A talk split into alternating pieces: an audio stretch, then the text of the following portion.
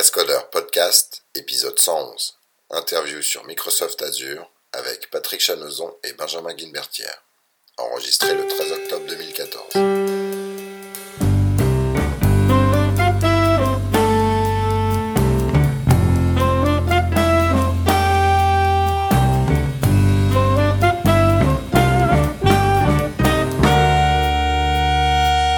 Bienvenue au Cascodeur épisode 111 je crois. On est le 13 octobre 2014 et tout va bien à part euh, Patrick qui a un peu de mal à se réveiller ce matin.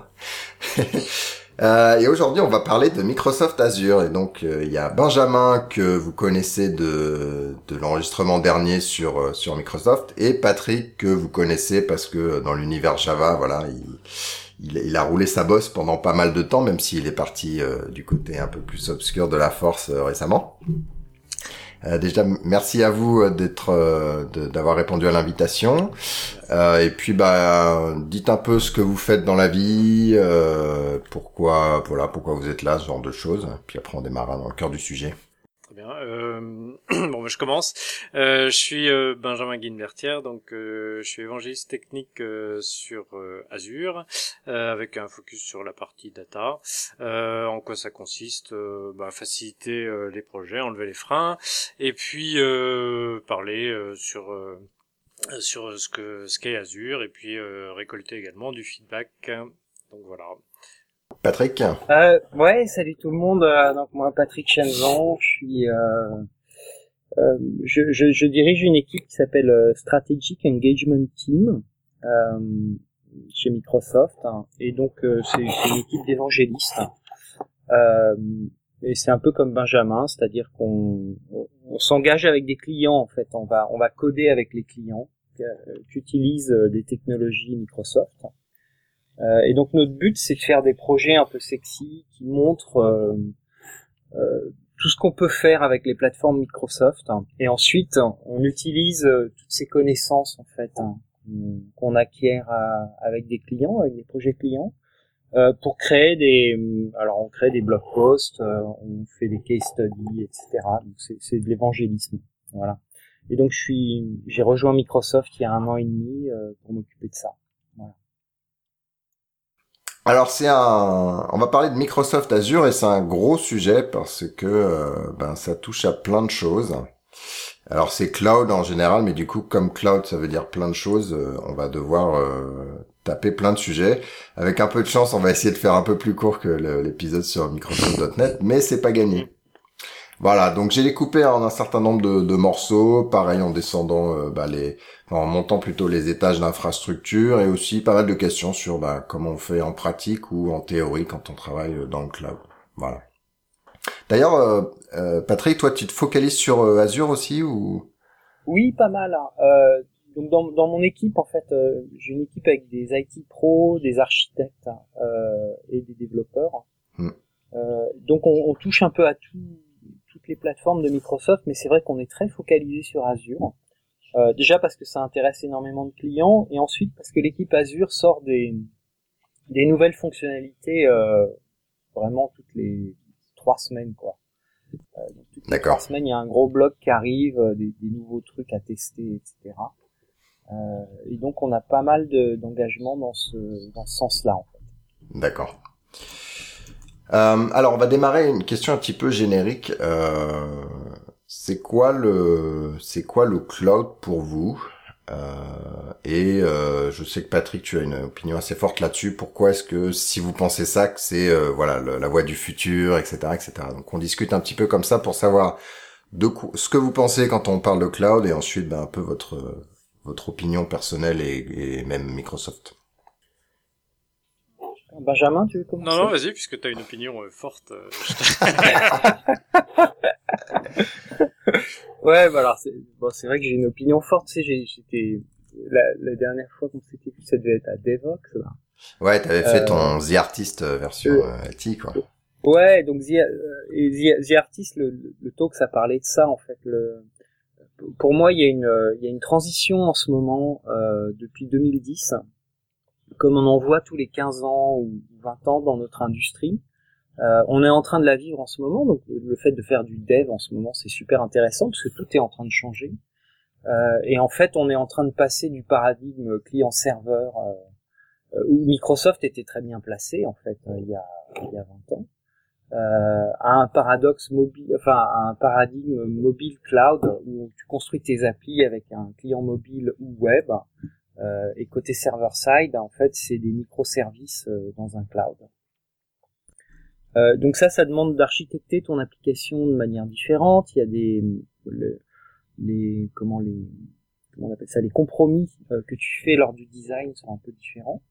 Euh, et donc c'est une période super intéressante où on est en train d'inventer euh, plein de choses, tout un tas de, de design patterns en fait pour construire tes applications qui sont un peu différents de même de la de la période web en fait. Voilà. D'accord.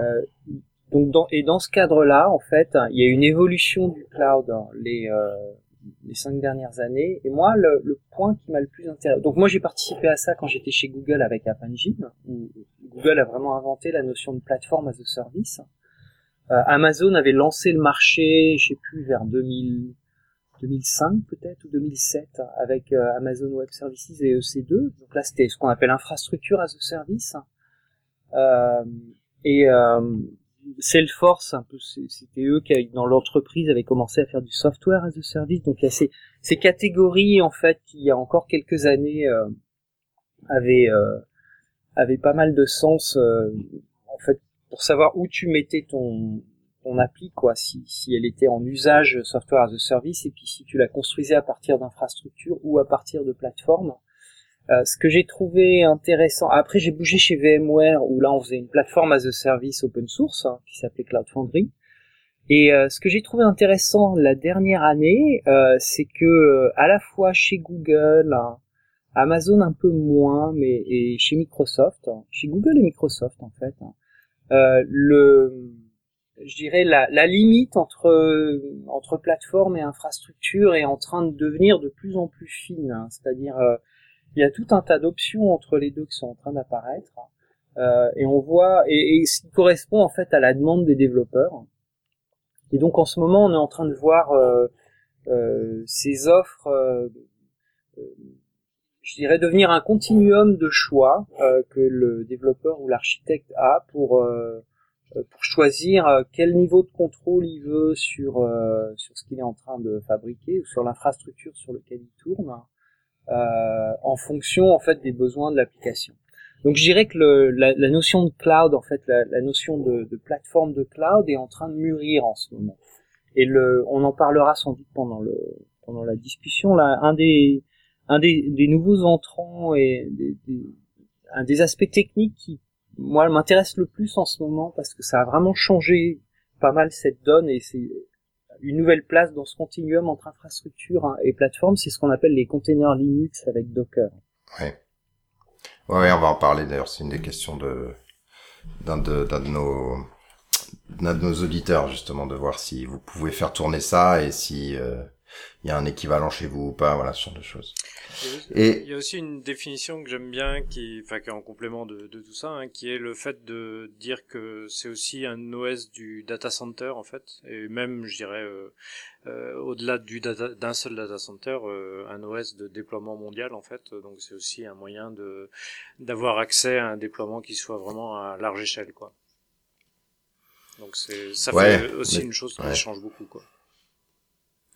Ouais, après t'as quand même euh, des contraintes. Euh, enfin, le, la scalabilité à l'infini, c'est gentil, mais il faut que tes applis elles soient prévues euh, prévues pour ça. Bien sûr, mais c'est justement là où ça rejoint ce que dit Patrick, c'est-à-dire qu'effectivement, d'un point de vue architecture, ça ça pose des, des, questions, etc. Enfin, en tout cas, ça ça oblige à mettre en place des patterns suivant évidemment la la montée en charge qu'on veut avoir, quoi. Ouais. Et, et vous, vous pensez que c'est euh, du coup euh, le cloud, c'est le data center euh, du futur point, ou est-ce que cette notion hybride, elle, elle continuera d'exister y a une notion de, de commodité et de spécifique euh, qui est importante, c'est-à-dire que si euh, si un client il a besoin de mettre en place quelque chose sur lequel euh, il a besoin de hardware spécifique, qui va être vraiment novateur, qui va être le seul, à la limite il construit lui-même son hardware, je sais pas, euh, et qu'il a besoin de, de, quelque chose de vraiment très très euh, spécifique, c'est pas dans le cloud qu'il va le trouver puisque le cloud a aussi une notion de, de, de commodité. Euh, donc je pense que ça plus enfin d'autres considérations peuvent faire que les deux euh, ont un rôle et que le fait d'avoir euh, des architectures hybrides avec des choses qui sont euh, dans le data center du client ou dans un environnement sur mesure disons d'une part, et par ailleurs euh, quelque chose qui soit dans un cloud de commodité euh, qui lui est à plus grande échelle, sont mmh. deux notions complémentaires. moi, moi, moi j'aimerais en rajouter là-dessus. Euh, quand, quand, quand j'étais chez Google, on avait essayé d'aller dans les entreprises avec notre cloud, hein, avec une offre qui s'appelait App Engine for Business. Hein. Euh, et en fait, les entreprises en voulaient pas. Ils voulaient quelque chose d'hybride. Euh, C'est-à-dire, ils voulaient garder le contrôle sur une partie de leurs données euh, et de leurs process.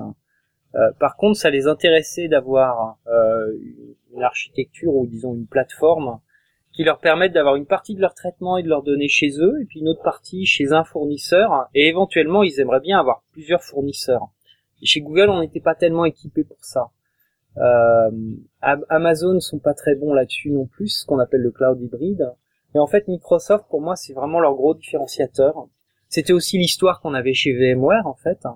Euh, mais VMware, je dirais, leur cloud public est beaucoup moins développé. Euh, Microsoft, en fait, a vraiment construit ce qu'ils appellent, euh, ce qu'on appelle le Core OS. Euh, non, le Cloud OS. Et euh, en fait, ce qu'on appelle le Cloud OS, c'est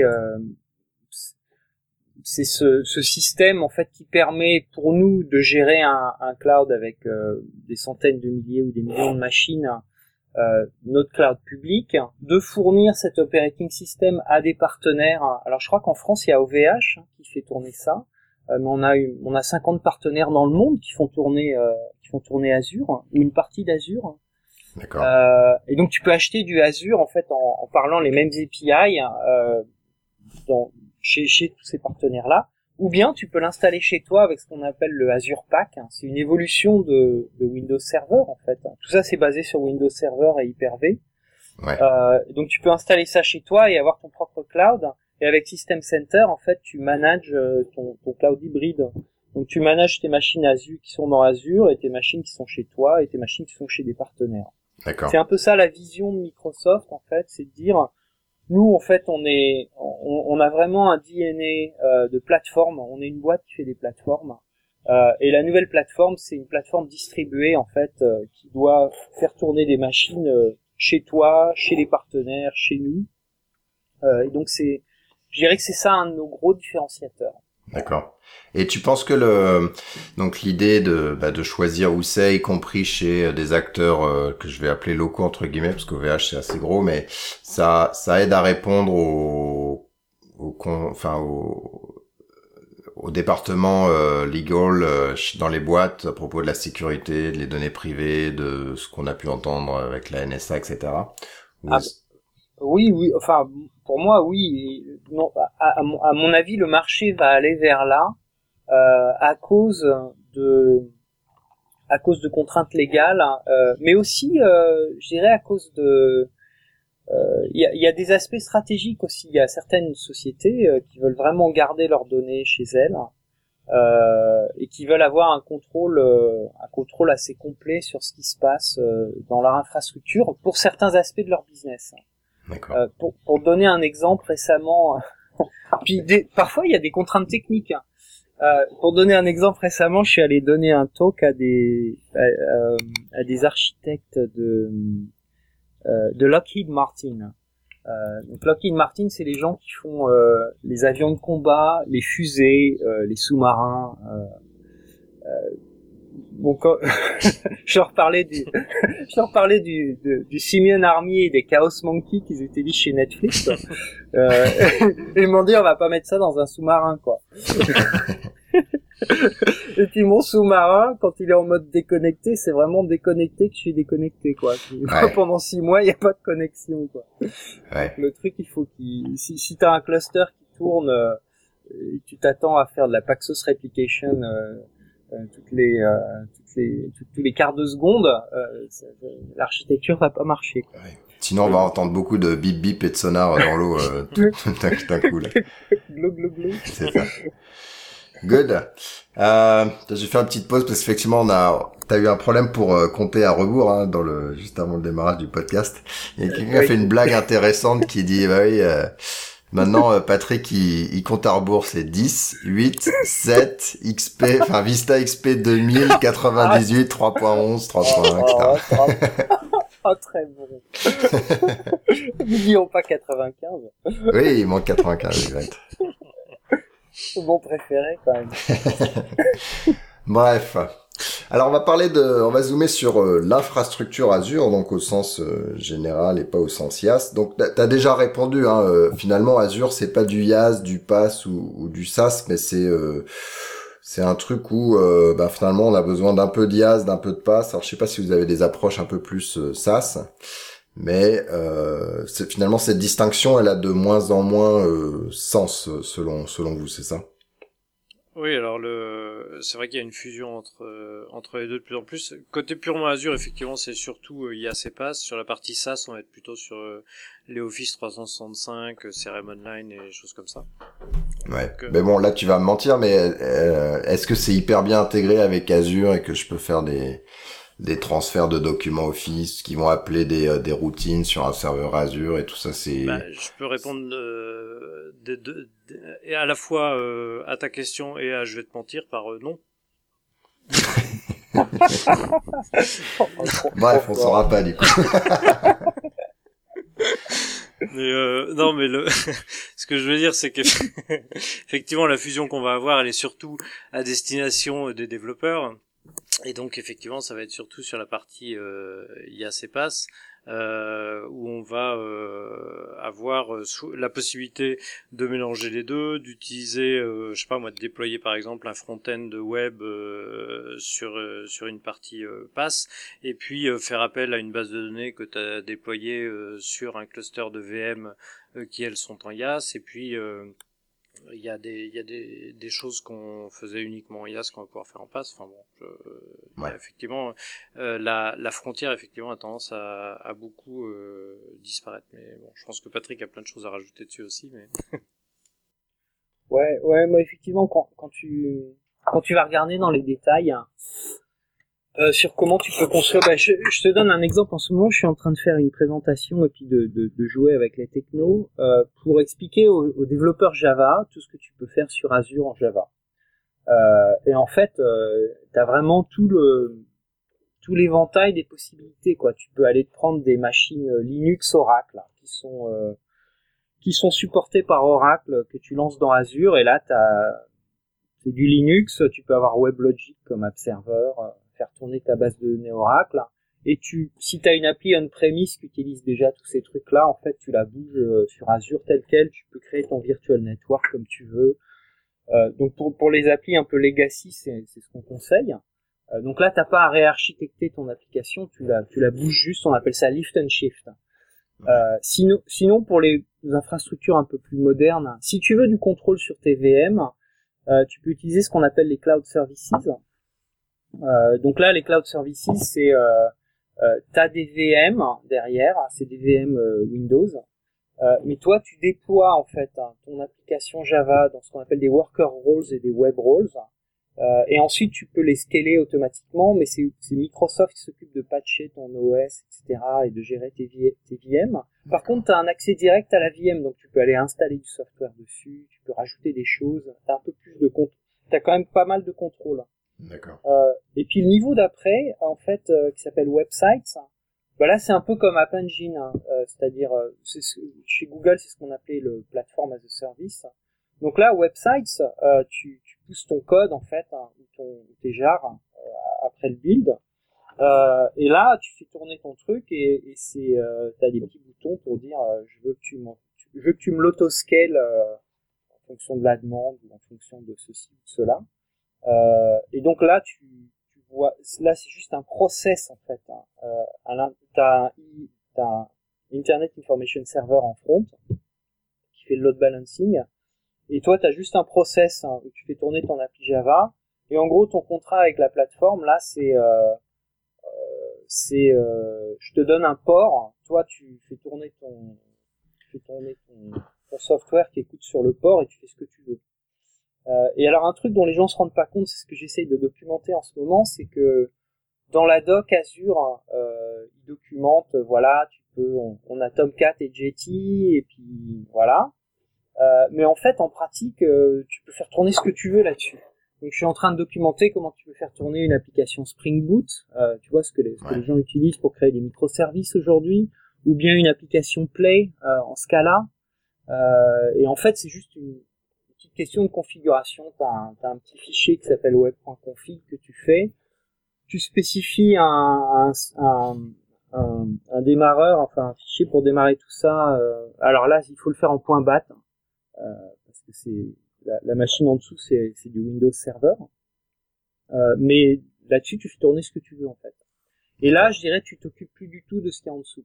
Et alors, le, le, dernier truc sur lequel je suis en train de bosser, c'est euh, justement ces, ces, histoires de containers sous Linux, où là, c'est encore une autre option. Euh, et ah, ça, c'est ce truc qui est en train d'émerger, qui est vachement intéressant, qui est au-dessus de l'infrastructure, en dessous du pass, euh, où là, en fait, tu lances des Docker containers sur une VM. Donc, tu peux prendre une VM Azure, par exemple, assez bien sizée, assez grosse.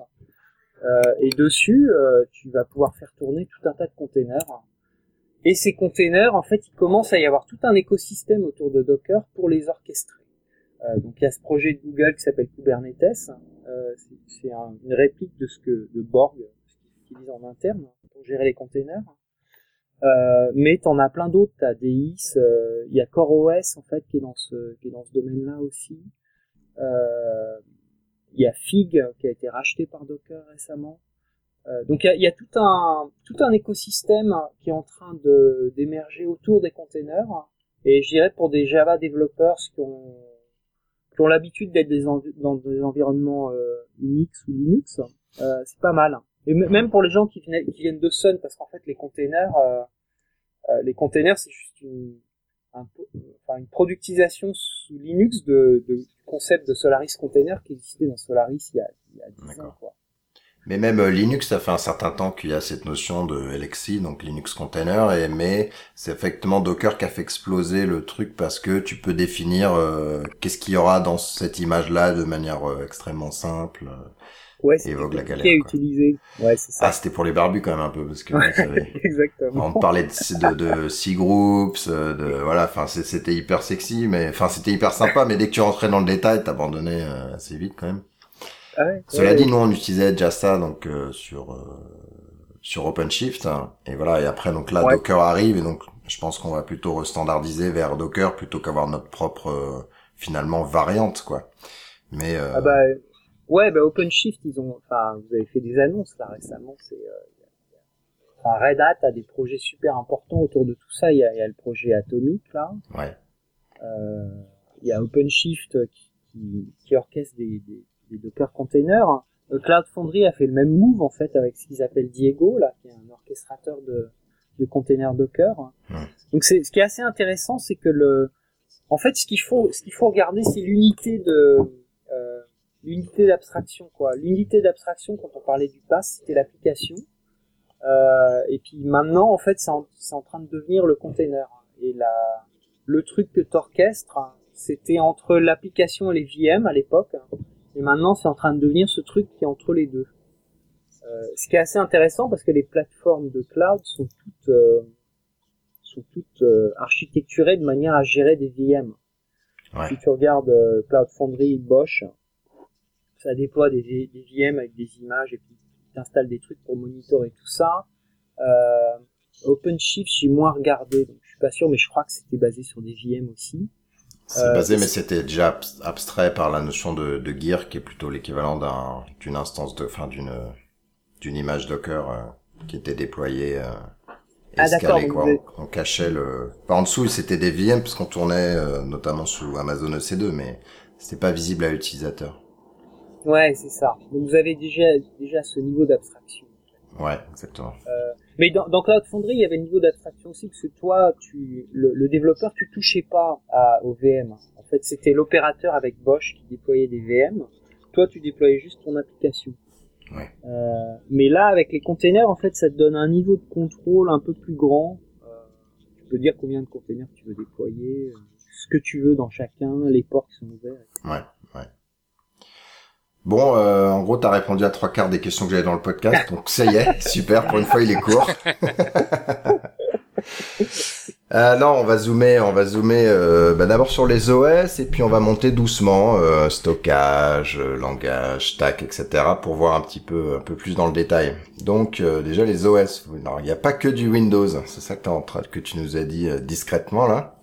Alors c'est quoi les OS, la variété des OS que vous que vous supportez euh, dessus? Est-ce que supporter ça veut aussi dire euh, je vous patch euh, le noyau ou le point ou le bash qui qui qui, qui, qui s'est fait avoir récemment, etc., etc. Ah, alors, Euh, donc euh, déjà en termes de d'OS disponibles, euh, effectivement il y a il y a des Windows dans différentes versions. Alors on monte pas, on n'a pas Windows 95 par exemple. Euh, Ouais, non, dommage. non, mais on a- c'est surtout des, des OS serveurs, euh, avec une, euh, une exception euh, pour les abonnés MSDN, donc le, qui est le- l'abonnement pour les développeurs en fait, où on peut instancier des VM clients côté Windows de façon à pouvoir euh, euh, répondre à des scénarios de dev test. Euh, côté euh, serveur, donc on va avoir effectivement les dernières versions euh, de Windows Server. Et puis ensuite côté Linux, ça va être principalement de l'Ubuntu, du CentOS et du SUSE, sachant qu'il peut y avoir aussi des images qui sont fournies euh, via VMDepot, qui est un repository communautaire, dans lequel on va retrouver euh, d'autres OS en fait qu'on n'aura pas forcément euh, qu'on n'aura pas forcément dans euh, dans le, portail principal d'Azure. Euh, et puis il y a également des images de d'Oracle et euh, voilà principalement en fait les, Tu dire des images de Red Hat euh, rebandées en fait. Ouais, ouais, euh, donc de la, effectivement de la, de la VM, euh, de la VM Oracle euh, Linux effectivement, euh, comme donc du Red Hat rebrandé, oui si tu veux. Et celui-là, donc celui-là, j'imagine que du coup tu tu payes aussi Oracle pour le support. Et du coup, vous, enfin vous, c'est Oracle après où vous faites gérer à Oracle le- les updates, etc. Est-ce que c'est aussi le cas pour quand si je prends une version Ubuntu qui a pas forcément euh, de, support en tant que tel, c'est à moi d'installer le cron qui va faire le apt euh, full upgrade ou est-ce que euh, quelque part il y a Azure qui qui m'aide dans ce genre de, travail de bas niveau? Alors il, se- passe deux choses en fait. Soit tu installes, alors si si tu es en train de développer ton application dans un mode un peu passe au-dessus c'est-à-dire que si tu considères que ton application elle est installable complètement de façon automatisée, tu peux très bien euh, dire je prends la dernière image qui est disponible dans Azure et dans ce cas-là effectivement tu vas avoir une image qui va être euh, auto-updatée puisque effectivement dans les- euh, il y a régulièrement la dernière image qui apparaît euh, et qui est disponible dans Azure. Donc euh, après tu peux réinstaller ton application euh, au-dessus. Donc pour des, des applications qui sont relativement simples à installer de façon automatisée ça peut être une façon de le faire. Et dans ce cas-là on retombe exactement dans le scénario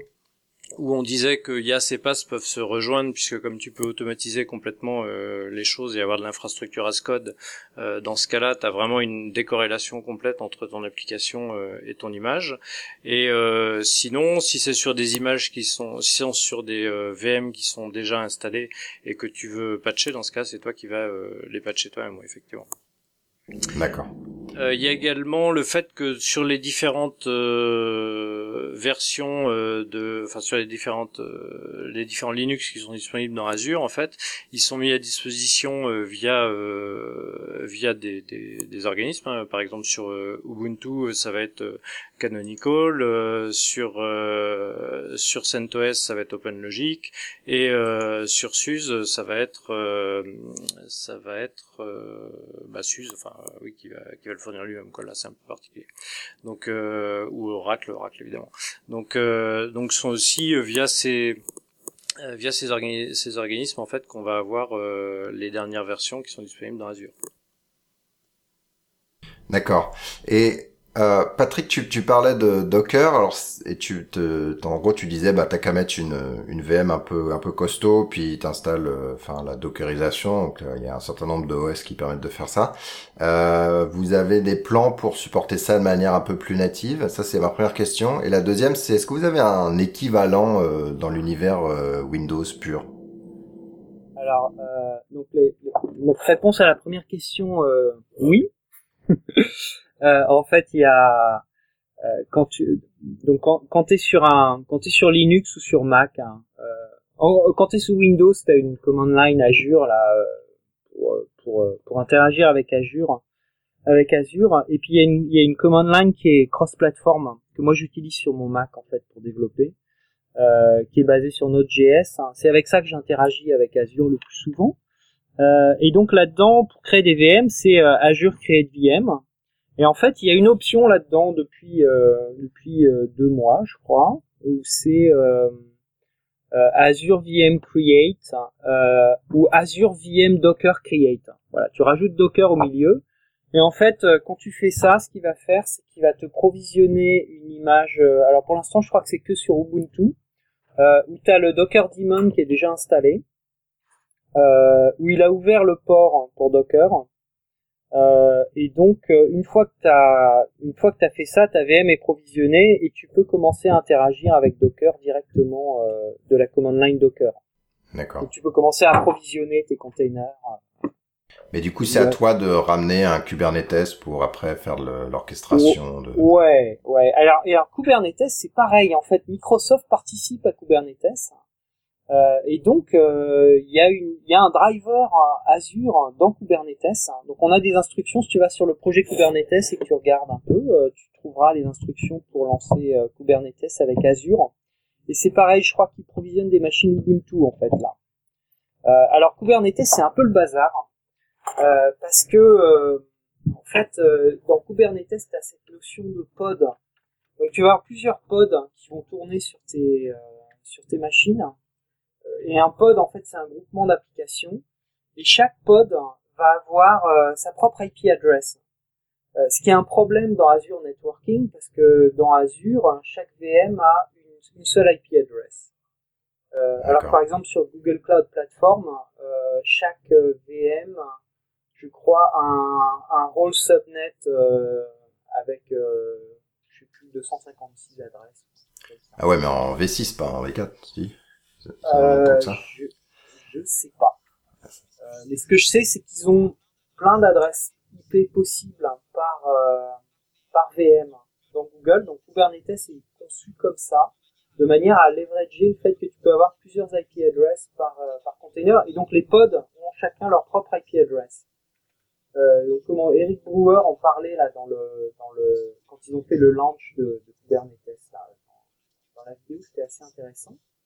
Euh, et alors sur Azure, c'est un problème parce que nous, on a une seule IP adresse. Donc la manière dont ils ont fait ça dans Kubernetes pour Azure, c'est qu'en fait, ils te rajoutent un, over, un network overlay avec euh, OpenVPN. Donc ils utilisent des machines virtuelles Ubuntu, ils installent OpenVPN, et en fait c'est OpenVPN qui gère le réseau, ce qui leur permet d'avoir plusieurs IP addresses par machine. Euh, donc il y a un peu de au niveau networking pour faire marcher ça. Et en ce moment, je suis en train d'essayer de faire marcher ça sur CoreOS, euh, ce qui est encore une autre paire de manches. D'accord. Et donc, est-ce que en pure Microsoft, euh, les les les purs jus euh, Windowsiens ont accès à un truc qui est équivalent, enfin à des, finalement des containers euh, Windows et de, de jouer un peu comme comme nous on joue sous Linux? Alors c'est c'est euh, c'est pas le cas. Euh, c'est pas le cas du point de vue de l'utilisateur de Windows. En revanche, il y a un projet qui s'appelle un projet de Microsoft Research qui s'appelle Drawbridge, euh, qui ressemble un peu à ça. Et il se trouve que si tu vas dans, par exemple, Azure Machine Learning, qui a besoin d'isolation pour isoler justement les euh, les algorithmes d'exécution euh, du client X et du client Y. Euh, quand tu regardes les logs, par exemple, d'exécution R euh, dans Azure Machine Learning, tu vois que ces logs s'appellent Drawbridge Console. Donc, euh, je suis pas comme Patrick à Corp et forcément dans le secret des dieux, mais en tout cas, euh, on peut penser très sérieusement qu'il y a un lien entre les deux. Donc voilà. Euh, ouais. donc non mais c'est ça. donc donc si tu veux, enfin il y a une il y a effectivement un, une techno de container qui s'appelle Drawbridge et qui est utilisée au moins dans Azure Machine Learning. après qu'elle soit productisée, ça je sais rien. D'accord. Et j'en sais rien non plus. Cela dit, sous Mac, tu es obligé d'installer une VM euh, Linux pour après utiliser Docker. Donc euh, c'est un peu pénible. Et du coup, sous Windows, tu peux faire exactement la même chose, en moins conceptuellement. Euh, ouais, oui, oui. Moi, ce que je fais, en fait, c'est que je SSH euh, sur une machine Linux, quoi. Dans Azure. Ouais. Donc, Bon, on va monter, on va monter un étage et on va parler de stockage et de base de données. Donc d'abord le stockage, est-ce que vous avez des, euh, des alors soit des services, soit des, des, facilités pour dire bah je vais pouvoir stocker euh, du, du, fichier ou du contenu. Donc on, Amazon il a son fameux S3 sur lequel en général les gens mettent une petite abstraction parce que c'est un petit peu euh, quand même assez assez bon niveau. Vous vous avez quoi euh, Le stockage. On a on a un compte qui s'appelle, euh, enfin on a un service qui s'appelle le service de stockage et qui a quatre déclinaisons euh, Blob, donc qui serait l'équivalent de S3 et de BS. Il n'y a pas de différence entre les deux en fait. Enfin, c'est le même euh, service qui sert euh, pour les deux principes en fait. On va avoir Table qui est une base NoSQL assez rudimentaire, hein, enfin de type clé-valeur. les queues pour effectivement faire du middleware orienté message assez simple, sachant que par ailleurs on a aussi euh, un service bus.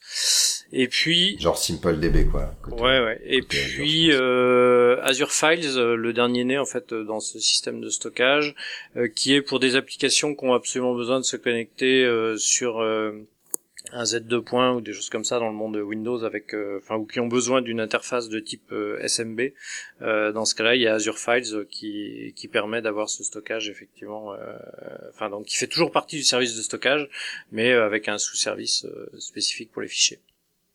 Et ça c'est élastique un peu à ce que on pourrait avoir avec du ZFS ou ou du cluster FS, c'est-à-dire c'est un système de, de fichiers distribués sur lequel vous dites bon ben pour l'instant tu mets X en données puis après ça pourra grossir, ça, va bien se passer. Ouais, en fait euh, quand tu démarres, tu crées un compte de stockage. Euh, donc ce compte de stockage, je crois que dans les dernières versions, il contient un maximum 400 Tera. Je crois que c'était 200 il y a pas très longtemps.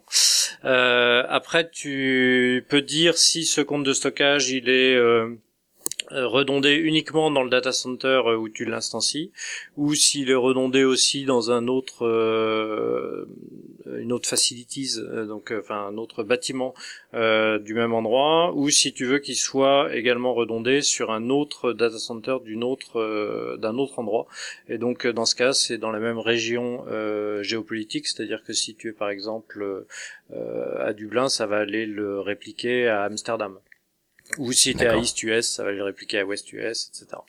Euh, et donc ça, bah, ça tu choisis et tu peux le changer une fois que tu as créé ton compte de stockage.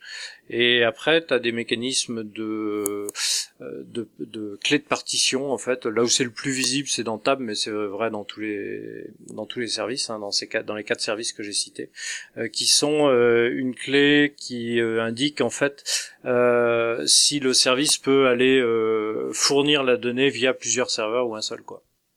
Et donc, euh, donc c'est comme ça que fonctionne euh, ce système-là. Mais tu te, enfin, c'est vraiment euh, en tant que service, donc tu gères pas du tout effectivement les, les, machines qui sont en dessous, etc. C'est vraiment à la limite le service plus il est plus il est utilisé, plus il est chaud et, et mieux il va répondre quoi. Et là, à chaque fois ces services-là, ça marche pareil que je sois en mode je déploie mon Azure chez moi, que chez OVH ou que chez chez vous Proper, c'est ça? Ou alors est-ce qu'il y a toujours euh, des fois des certains services qui sont pas encore là euh, dans une version ou une autre? Euh, Je sais pas, je connais pas très bien le, le, le Windows Azure Pack. Euh, je pense que ça dépend des services, mais D'accord. Mais je, je t'avoue que je, je sais pas très. C'est vrai que moi j'ai tendance à beaucoup utiliser la partie purement, enfin cloud public dans nos data centers. Mais euh, euh, je pense que ça dépend vraiment des services. Je sais, enfin, ce que je sais, c'est que par exemple dans le Windows Azure Pack, tu vas avoir euh, une implémentation de SQL Database qui est du database de service sur du Windows Azure Pack, ça va être implémenté dessous avec du SQL Server. là où sur du dans des dans les data centers Microsoft le moteur SQL Server a été modifié pour pouvoir euh, exécuter SQL Database euh, sur euh, des serveurs vraiment architecturés pour ça dans, dans nos data centers. Quoi. Donc il peut y avoir quelques différences effectivement. C'est quoi SQL Database Alors SQL Database, il faut imaginer le moteur SQL qui a été donc euh, retravaillé de façon à ce qu'on puisse avoir une montée en charge et puis également du euh, multi-tenant, euh, donc multilocataire, puisque je sais qu'on aime bien parler français dans ce podcast. Donc,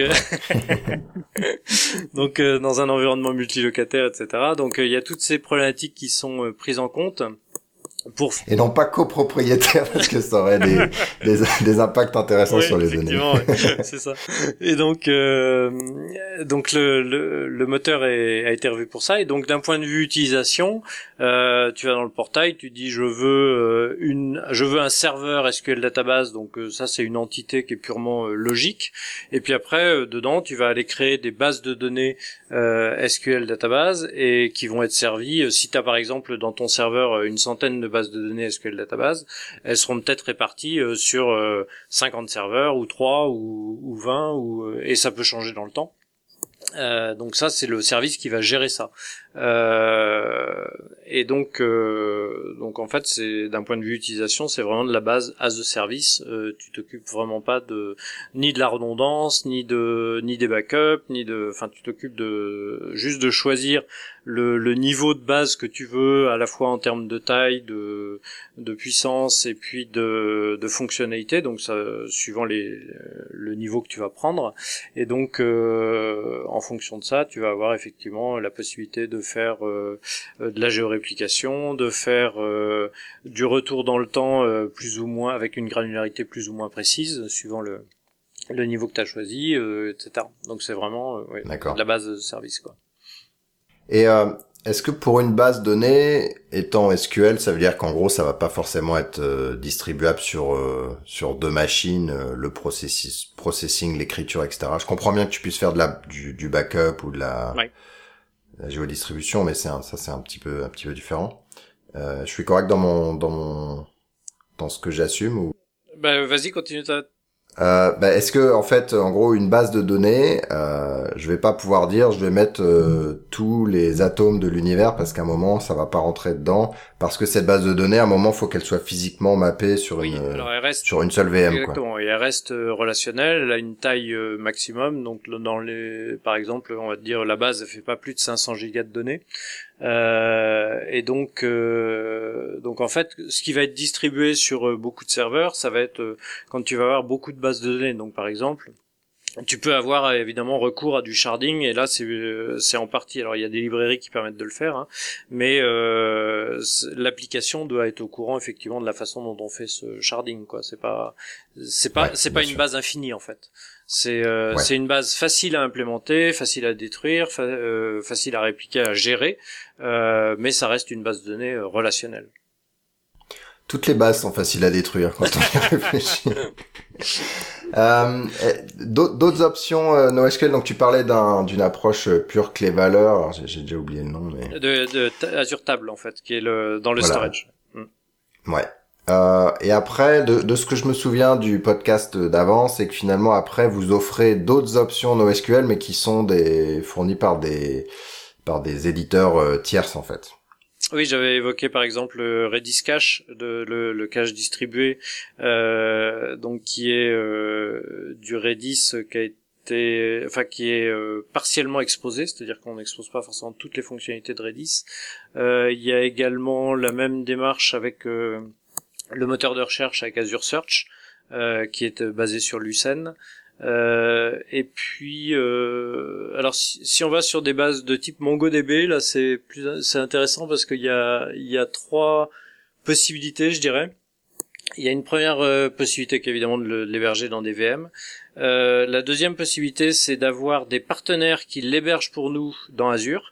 Euh, enfin pour qui l'héberge pour le compte du développeur dans Azure, c'est-à-dire que euh, ça va tourner dans les mêmes data centers que l'application, mais euh, le développeur va payer un partenaire pour avoir ce service disponible en tant que service MongoDB dans Azure. Et puis il y a une troisième option qui est DocumentDB, euh, qui là est pas du est pas du tout du MongoDB en fait c'est une base de données euh, JSON euh, donc euh, qui enfin qui fait penser à MongoDB hein, mais qui est qui est une base qu'on a redéveloppée euh, complètement et qui là est un service pur Microsoft quoi. D'accord, service développé match par Oui, tout à fait. Ok. Donc, voilà. tu après si il y a d'autres dans les bases NoSQL, il y a aussi HBase. Euh, qui est disponible dans notre offre HD Insight qui est du Hadoop en tant que service. Donc là, euh, euh, là en fait il y a donc on a travaillé avec Hortonworks pour porter Hadoop sur Windows Server euh, et nous-mêmes, on est client de ce portage pour le faire tourner en tant que service euh, dans, dans Azure en fait. Dans ce cas, ça s'appelle HD Insight. Donc tu, tu crées ton cluster et tu peux dire dans ce cluster HD Insight, en fait, je veux du HBase. Et dans ce cas-là, la donnée de ma base HBase, elle est stockée dans du blob storage, donc dans le stockage dont je parlais en premier. Euh, et le service euh, de base de données euh, NoSQL HBase, donc là c'est une base orientée colonne, euh, lui est servi par le cluster HD Insight. D'accord. Et alors peut-être c'est pas public, hein, sinon vous le dites. comment ça s'est passé ces partenariats? Est-ce que c'est du partenariat one shot On vous demande du vous nous aidez à intégrer dans Azure, donc on vous paye euh, en gros votre votre expertise et puis après euh, nous on le maintient ou est-ce que c'est euh, une approche plutôt dans la continuité où il y a des systèmes de reversement en fonction du de combien utilisait le service avec ces fameux partenaires? Donc là vous avez parlé de Redis, vous avez parlé de je crois que Lucene c'est même Lucid Lucid Chart qui est, qui est une boîte qui qui enfin, qui, qui, a l'expertise Lucène, euh, Lucène aujourd'hui. Euh, tu as, on a parlé d'un autre, euh, ouais, bah Hortonworks, etc. Donc je sais pas, peut-être c'est privé et je, voilà, vous, vous avez pas l'info, mais je me demande, ça, j'étais curieux. Celui sur lequel je saurais à peu près, c'est Hortonworks. Je, alors je sais pas quels sont les, les détails en fait de l'accord entre les deux, mais en tout cas c'est plutôt, euh, euh, c'est plutôt sur la durée puisque ça fait euh, quelques années en fait que ça a commencé à ma connaissance. On travaille toujours avec eux. Euh, et il y a aussi un aspect important qui est le fait que, euh, étant donné qu'on expose des services euh, open source via Azure, on est nous-mêmes, on contribue nous-mêmes en fait sur ces projets. Par exemple, sur Hortonworks et sur, enfin, Apache Hadoop en fait, ce qu'on a fait il y a quelques mois, c'est qu'il y a un développeur qui avait pas mal d'expérience sur le moteur SQL Server, qui a travaillé sur le moteur SQL qui est au-dessus d'Hortonworks qui s'appelle euh, Hive, euh, au-dessus de pardon, qui s'appelle Hive, euh, pour dire ah bah tiens on pourrait faire des, on pourrait profiter d'un stockage orienté colonne et puis utiliser des requêtes vectorisées en faisant comme ça, et puis donc il est, il est devenu lui-même développeur et committeur dans Hive, donc pour reverser en fait à la communauté aussi du code venant de Microsoft sur sur euh, Apache Hadoop en fait. Donc euh, il y a aussi un travail euh, dans ce sens-là qui, qui, se fait. Sur sur les autres, je sais pas comment ça se comment ça s'est passé. D'accord. Alors on va monter encore un cran. Les langages et les, les stacks applicatives. Donc mais on parlera de la stack custom un tout petit peu après. Donc c'est quoi les plateformes euh, entre guillemets que vous, vous supportez euh, de manière euh, native sans que j'ai moi installé de choses supplémentaires? Et puis bah, est-ce que vous les, les supportez y compris bah, patcher la VM la dernière version? Est-ce que je fais un choix par exemple quand j'utilise une JVM de la version 1.7 et puis vous me montrerez ne me montrez pas automatiquement en 1.8 voilà. Qu'est-ce que vous pouvez me dire là-dessus? Euh, Patrick, tu... Ouais, alors, euh, alors ça, ça, dépend de quoi tu parles en fait. Hein. Euh, si tu utilises de l'infrastructure as a service, Euh, si tu utilises par exemple les machines Oracle euh, Linux, donc eux ils te fournissent euh, une VM avec JDK 1.7, une autre avec JDK 1.8, etc. Tu choisis un peu ce que tu veux. Si tu as ton propre Linux, tu installes ce que tu veux. là où ça devient intéressant, c'est sur Azure Websites. Hein. Donc par exemple Azure Websites où là on gère les VM et toi tu es dans un process et on te file déjà l'environnement. Euh, donc là, par défaut, on te donne euh, JDK 1.7 et euh, euh, Jetty ou Tomcat. Euh, mais en fait, moi, ce que je fais pour mes sites web, c'est que je vais, je vais uploader mon propre JDK et puis et puis mon propre container, quoi, éventuellement. Donc tu peux, tu fais un peu ce que tu veux. T'as un truc qui t'est fourni par défaut euh, et qui est géré par Microsoft, hein, mais tu peux aller installer ce que tu veux. Donc toi, tu installes au niveau IaaS en fait, ou alors est-ce que tu utilises quand même cette notion de website, de site? Non, je me rappelle plus. Alors, et alors c'est ça, bon, c'est ça que je suis en train de documenter. J'ai, j'ai pas encore publié mon article, mais j'ai, j'ai déjà un petit, un petit peu de doc sur GitHub là-dessus.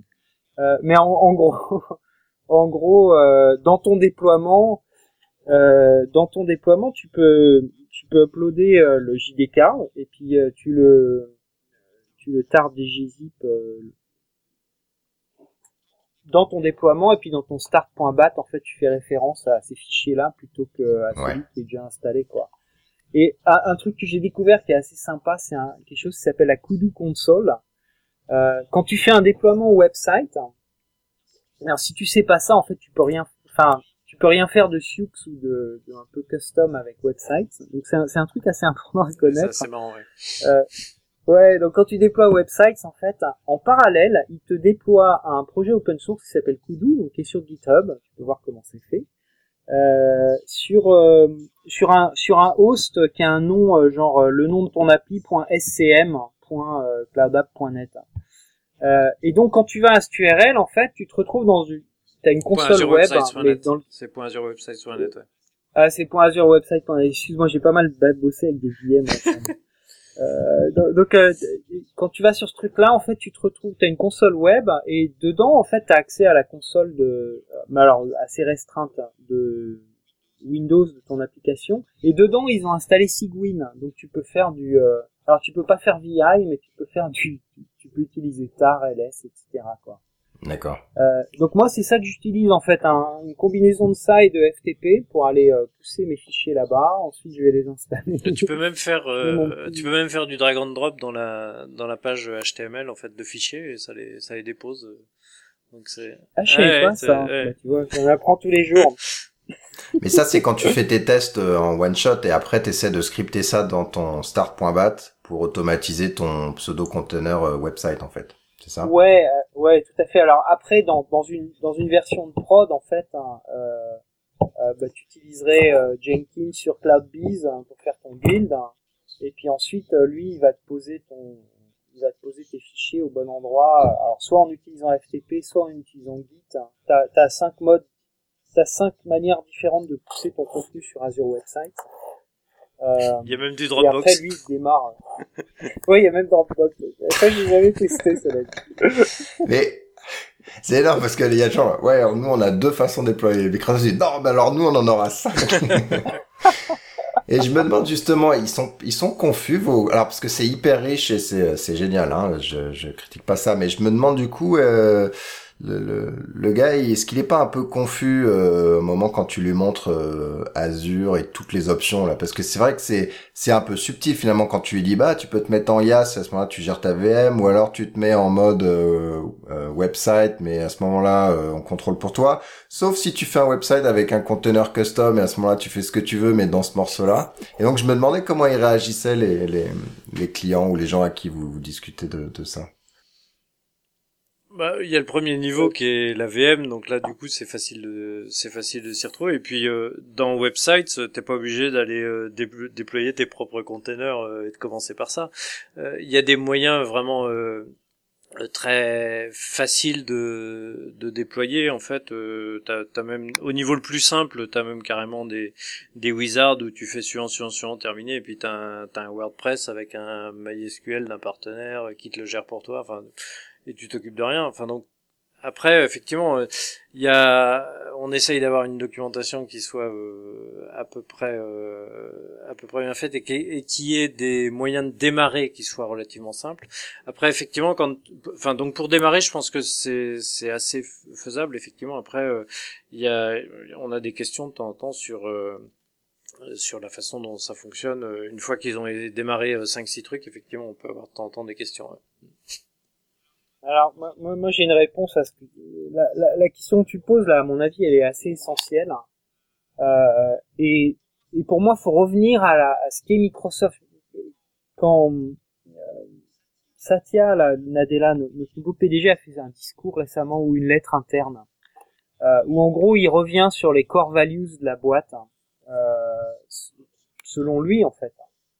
Euh, donc ce qui donne un peu la nouvelle direction de Microsoft. Et en gros, ce qu'il dit, c'est qu'on est la boîte de la productivité et on est une boîte de plateforme. Euh, c'est un peu les, les piliers, euh, enfin mobile et cloud. Quoi. Mobile, cloud, productivité et plateforme. Et cette sensibilité de plateforme, en fait, tu la trouves dans tout ce que fait Microsoft. Hein. C'est-à-dire au lieu de s'adresser à un seul type de développeur, euh, genre euh, on va s'adresser qu'aux startups qui ont besoin de plateforme as a service. Euh, Microsoft, c'est bon, on va faire une plateforme de cloud et on va s'adresser en fait à tous les types de développeurs. On va, on va remplir tous les types de besoins. On va faire une architecture où tu peux plugger des modules. Euh, et donc effectivement, bah, quand tu dois déployer, euh, il y a des gens qui préfèrent déployer avec Git, euh, mais il y a d'autres qui sont en corporate et qui utilisent TFS, donc ça va être plutôt TFS. Il y en a d'autres qui sont dans des startups qui utilisent Dropbox. Bon bah on va on va les laisser utiliser ce truc-là en fait, on essaye de s'adapter à énormément d'audiences différentes. Donc c'est ce qui fait que quand tu regardes la documentation ou ce qui est possible de faire, euh, tu peux être un peu perdu. Mais cela dit, euh, euh, comme disait Benjamin, en fait, quand tu vas dans les docs hein, de départ, euh, tu as des critères en fait relativement simples où on te dit voilà, euh, est-ce que tu as besoin de faire ci ou de faire ça? Bon bah, il faut plutôt que tu ailles vers Cloud Services ou vers Websites. Euh, bon, tu vas vers Websites, quel genre d'application tu fais? Ah, voilà un exemple, peux avoir commencé en trois clics et en cinq minutes. Moi, ce dont je te parle, en fait, c'est que je suis toujours en train d'aller euh, chercher la déjà j'interagis. ouais, chercher la petite et puis surtout j'interagis typiquement avec des développeurs un peu avancés euh, qui veulent aller euh, qui veulent aller faire des trucs qui n'ont pas été documentés ou, qui sont pas encore dans les docs officiels. Hein. Euh, et donc moi je les aide à faire ces premiers cas d'utilisation, euh, genre comment je fais tourner mon application sur Azure Website par exemple. Ouais. Euh, voilà, donc c'est un peu lié à la, à, je dirais c'est un, c'est un, un biais de, de mon métier euh, qui est de bosser avec les développeurs les plus avancés.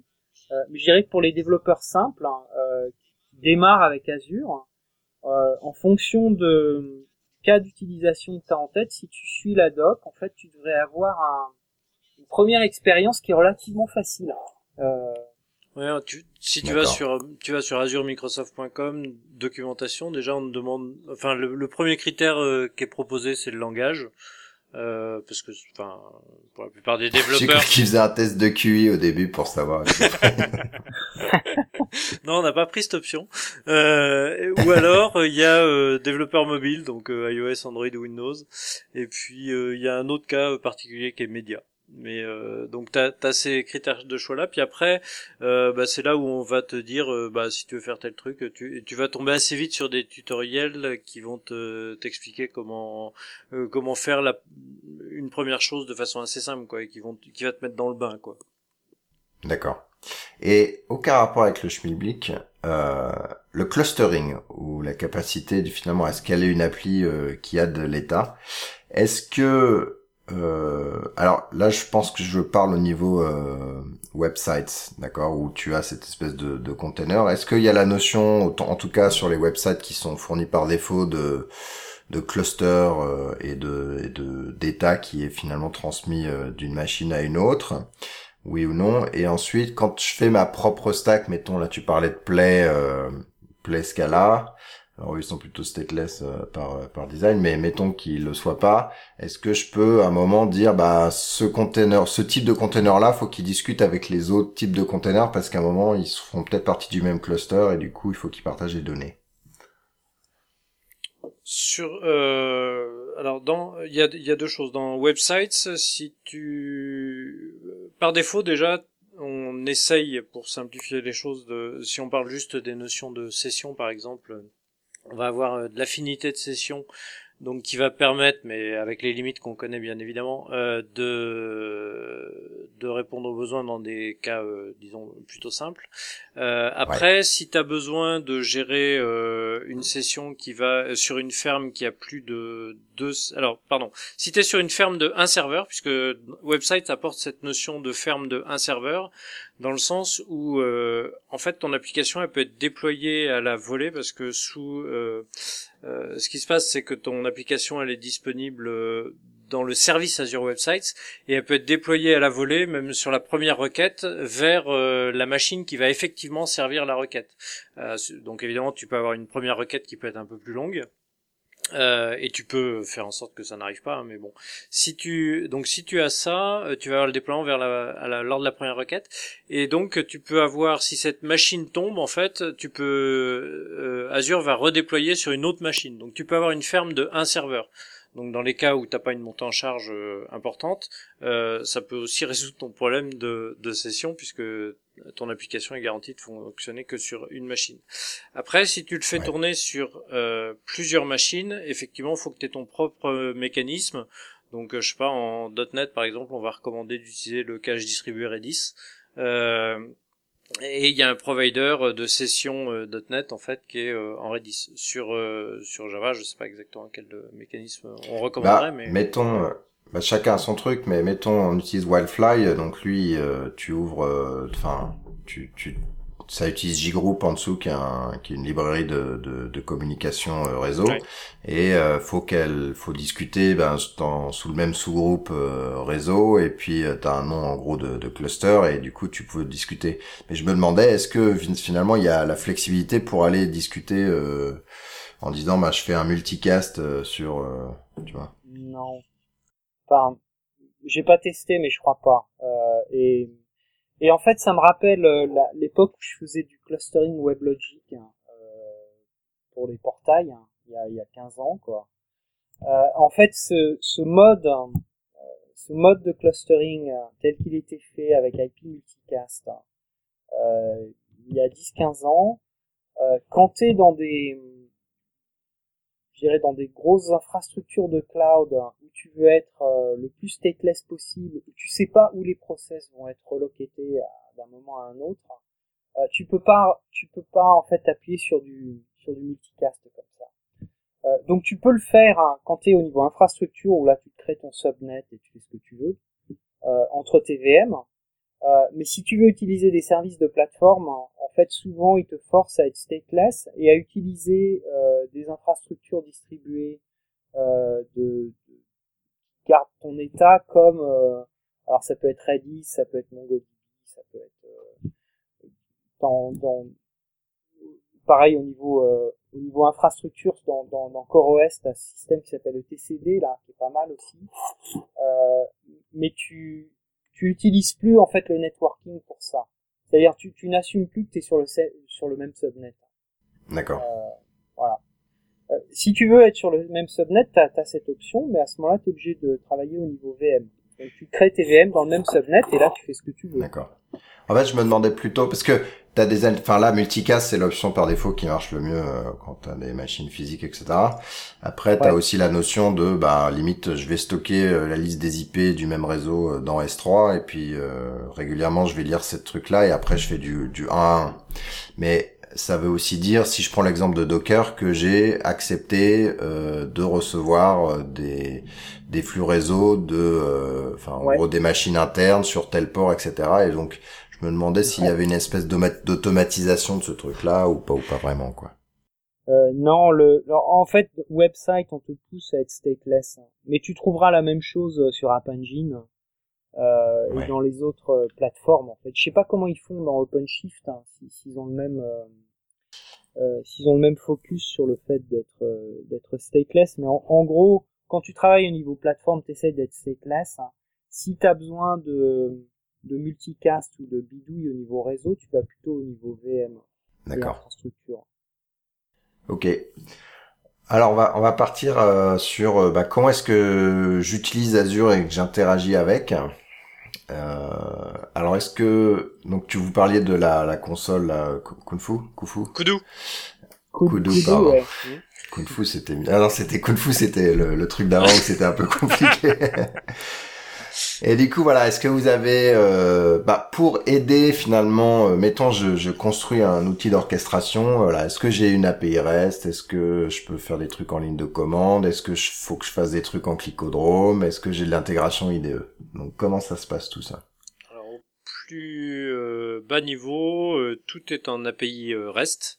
et on va avoir des SDK au-dessus euh, dans la plupart des langages, euh, donc euh, .NET, Node.js, Java, PHP, Python, Ruby principalement. et au-dessus de ça, on va avoir donc au-dessus de .NET, on va avoir effectivement la ligne de commande PowerShell. Euh, donc qui, est le, nouveau point bat en fait euh, de, de Microsoft depuis déjà euh, quelques années. Euh, et puis euh, au-dessus de Node.js, on va avoir l'Azure CLI dont parlait Patrick tout à l'heure. Après, euh, si on veut euh, avoir un script qui va automatiser un déploiement, on peut l'exécuter effectivement euh, dans un des deux modes en ligne de commande, ou alors via, je sais pas, on pourrait avoir un script Python qui fait ça aussi. Enfin, on peut imaginer un peu ce qu'on veut. Ça, on peut l'automatiser en l'exécutant dans Websites. Il y a une, il y a aussi un mode batch qui s'appelle Web Jobs et donc on peut très bien mettre euh, ce CMD euh, ou ce, enfin, ou ce, ce, batch, ce .sh ou euh, ou ce point .ps1 suivant suivant la, le type de de script dans WebJobs et puis ensuite le scheduler. donc ça c'est une possibilité. Si c'est du PowerShell, on peut le mettre dans Azure Automation aussi, qui est un service qui va pouvoir exécuter ces scripts de façon automatisée.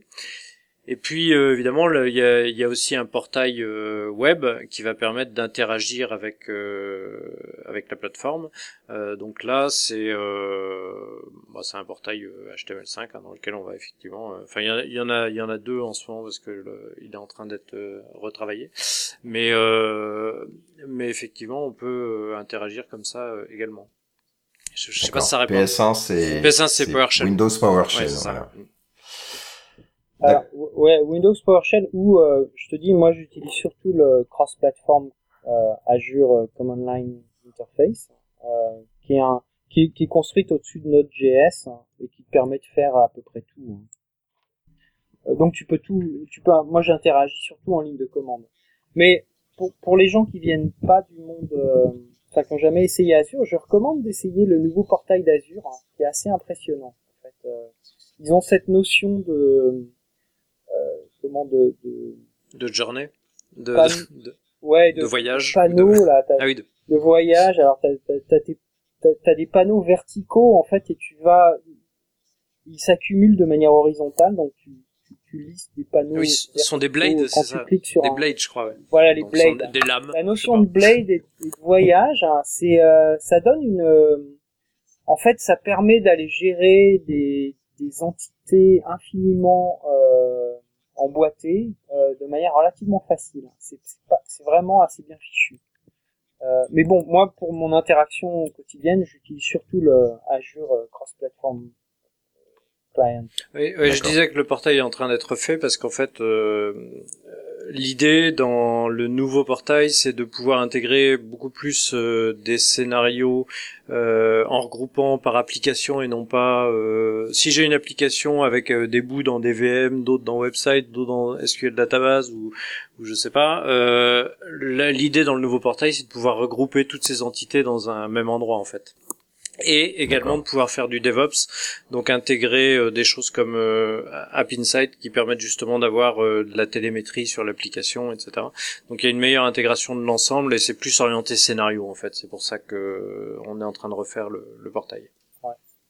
Ah, un truc que je voulais rajouter sur le sujet aussi, quand tu parlais de l'automatisation, il y a une notion assez importante dans, dans Azure hein, qui a émergé depuis six mois euh, qui s'appelle les resource managers. Euh, et en fait, euh, ce qu'on appelle le resource manager, c'est un, un, un, langage qui permet de définir des ressources hein, et comment elles se connectent les unes aux autres. Euh, et donc c'est une manière déclarative en fait de spécifier comment tu veux que tes ressources soient agencées. Et donc si tu veux dire, euh, alors le Resource Manager n'a pas tout pour l'instant, euh, donc il est en constante amélioration. Mais l'idée derrière, hein, c'est que tu vas pouvoir. C'est joli comme image, il est en constante amélioration.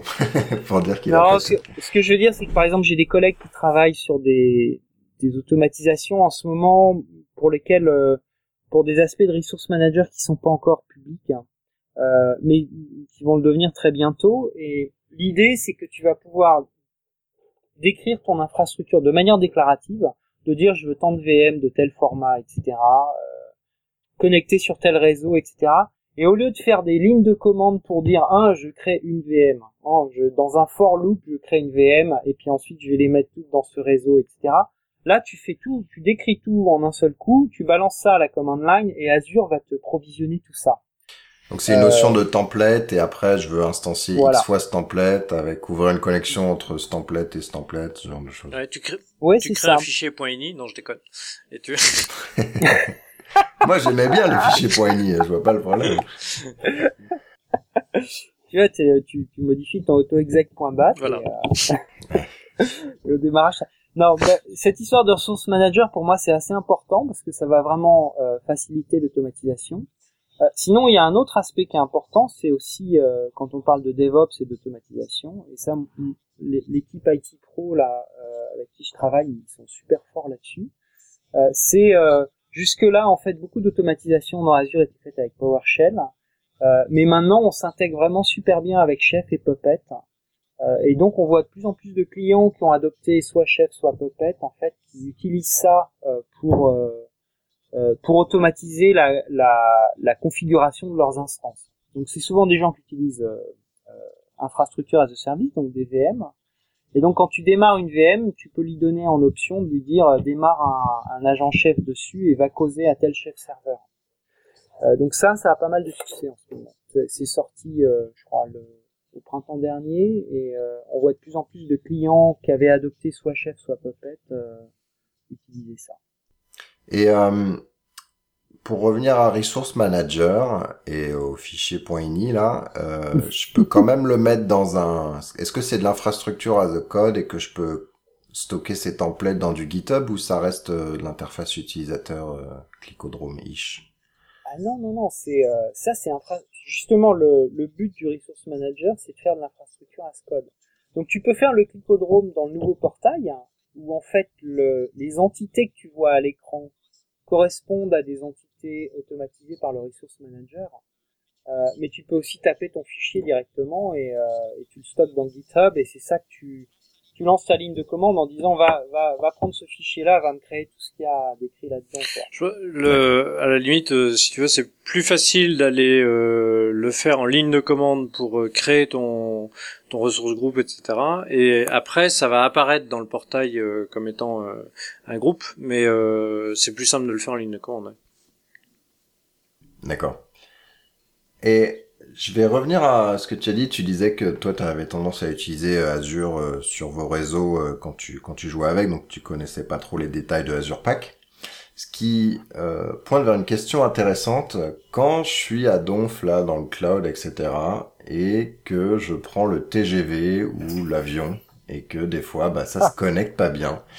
Comment ça se passe? Est-ce que vous, vous avez des workflows qui vous permettent de pouvoir travailler en offline ou vous faites plus rien?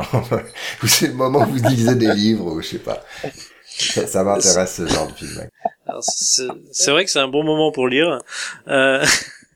mais euh, mais effectivement euh, après euh, j'imagine que sur la sur la partie container tu vas pouvoir travailler localement avant les avant d'aller redéployer les choses.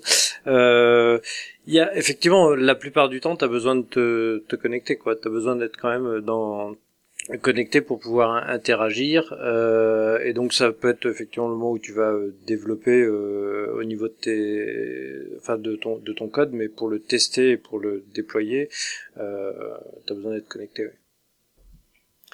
Ouais, moi, moi je rajouterais quand même un truc. Il y a quelques outils, c'est-à-dire euh, que ce soit dans Visual Studio ou dans le plugin Eclipse, euh, tu as un émulateur Azure, donc qui émule certains des services d'Azure. Euh, donc quand tu développes ton appli, tu peux la développer offline euh, en utilisant l'émulateur. Mais euh, cela dit, euh, enfin moi j'utilise pas tellement ça. D'accord. C'est un peu comme ce que faisait Google App Engine où tu pouvais tourner une partie de ton appli. exactement Ouais. Voilà. Mais euh, à la limite, à ce qui est plus réaliste, c'est si par exemple, euh, enfin, dans, dans le monde .NET par exemple, tu vas plutôt euh, déployer sur ton IS local euh, ton application web, tu vas regarder si Ouais. effectivement elle fonctionne, si ton API web elle fonctionne en localhost, etc. Et euh, l'essentiel du temps, il va être sur ton code, donc tu vas effectivement euh, déployer ton, enfin développer ton code comme ça, et puis après l'intégration euh, dans Azure. En fait, comme euh, Enfin, ça revient aussi sur cette, euh, sur ce cloud hybride, euh, dans le sens où euh, ce que tu vas pouvoir faire tourner dans le cloud, la plupart du temps, tu vas pouvoir le faire tourner sur une infrastructure locale aussi, Mais ça veut dire que si j'utilise euh, SQL euh, database. database, euh, j'ai une version Bah, euh, euh, locale que je peux utiliser pour jouer. Tu vas avoir une grande, une compatibilité assez forte avec un SQL Server, donc tu vas tout juste changer ta connexion, ta chaîne de connexion et pointer sur ton SQL Server local.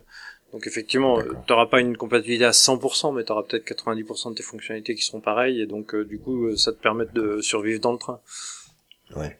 Et Patrick, toi, c'est parce que t'es tout le temps connecté, parce que voilà, tu vis, euh, tu vis dans la planète Silicon Valley ou euh, ou tu, tu as des moments où tu es déconnecté. Tu vois, parce que ce que j'aime bien dans Git, c'est qu'à un moment, je pouvais bosser euh, de manière isolée. Puis après, euh, ce que j'aimais pas trop, c'est que ben mon Jira, il était pas des synchros, euh, donc c'était quand même pénible. Et pour avoir euh, pas mal travaillé dans le train, euh, voilà, c'est c'est quand même pas idéal. Le TGV, assez vite, euh, on passe de la 3G à rien, quoi. Ouais, ouais, non mais j'ai vécu, vécu ça. J'ai passé pas mal de temps dans les avions aussi. Euh, mais effectivement, je, enfin, moi je déploie sur un Tomcat local euh, quand je fais une appli Java, euh, ou bien j'utilise un, un container qui vient avec mon appli genre Spring Boot là. Euh, et pour les ressources, bah ça dépend quoi. Si c'est du MongoDB, j'ai ma base Mongo locale, etc. Euh, mais l'émulateur, personnellement, je le trouve un peu lent en fait. D'accord. Euh, Mais ça veut dire que tu n'utilises pas des services euh, entre guillemets natifs. Je sais pas si vous avez un single sign-on, euh, tu vois, en, en mode SaaS, ce qui pourrait avoir du sens. Mais du coup, ça, à un moment, faut, faut pouvoir le déploguer euh, Euh, si c'est pas peut-être dans le. c'est Ouais. peut-être pas quand t'es dans le train que tu vas dé- que tu vas tester ça en fait. À la Ouais. limite, tu vas tu Ouais, vas te concentrer ça, sur le reste du code euh, quand tu vas. quand Ouais, mais faut le débrancher, puis après, quand tu vas en prendre, t'as oublié de le rebrancher. Et tout le monde est tu vois, connecté automatiquement. pose des questions intéressantes, Ouais, quoi. bien sûr. Mais euh, effectivement, il y a des moments où tu vas mettre des bouchons euh, sur certains trucs et puis euh, Ouais. et puis tu vas te concentrer sur le reste du code. Mais, mais cela dit, c'est une question intéressante parce que de plus en plus, euh, fabriquer des applications, ça revient à, en fait, à, à tisser ensemble des services qui sont que dans le cloud. Euh, c'est vrai que le fait de travailler en mode déconnecté, euh, bah, tu peux travailler que sur les aspects qui sont pas online, quoi. Euh, et si ton appli utilise que des trucs comme ça, bah, un peu- Ça pose deux questions parce que ça pose la question de effectivement quand je suis pas online, euh, je suis foutu. Et l'autre question c'est bah quand euh, si j'adhère trop à à A, euh, que ça soit OpenShift ou, ou, ou Amazon ou vous etc. C'est qu'à un moment ben je me suis euh, je, je, je me suis marié avec eux et puis à un moment quand ça bouge ben je suis je suis esclave de ce truc là.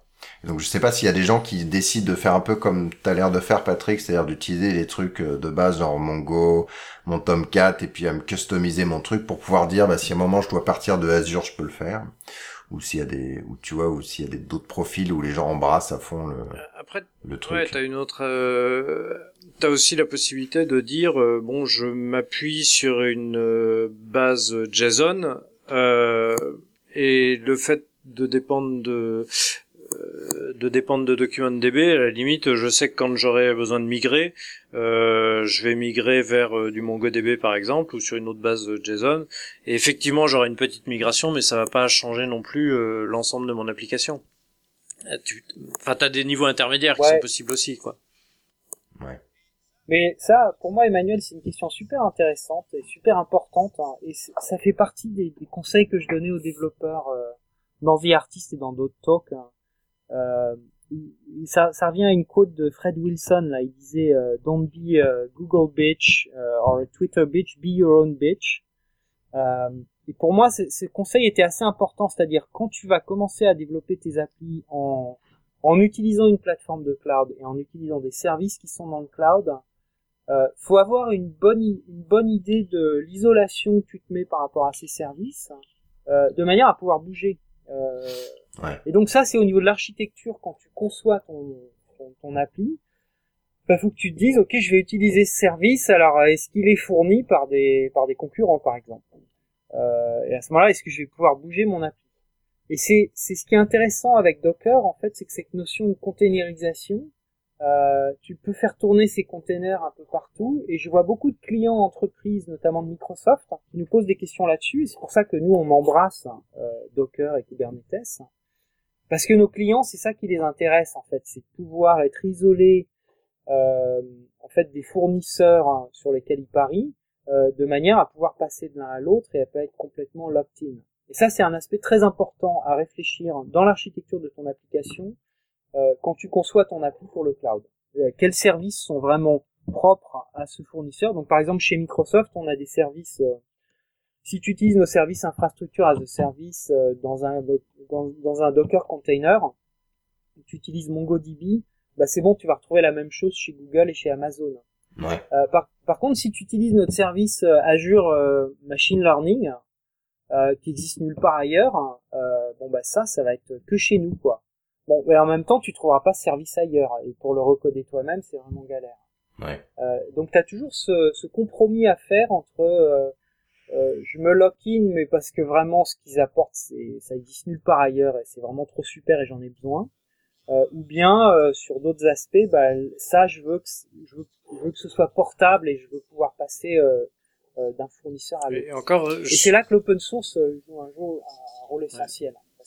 Si tu utilises des composants open source, en fait, souvent tu peux les passer d'un, fournisseur. Et, et d'ailleurs, même ouais. dans Azure Machine Learning, tu peux tu peux choisir de n'utiliser que la partie R de Azure Machine Learning en disant j'utilise Azure ML que comme du R as a service.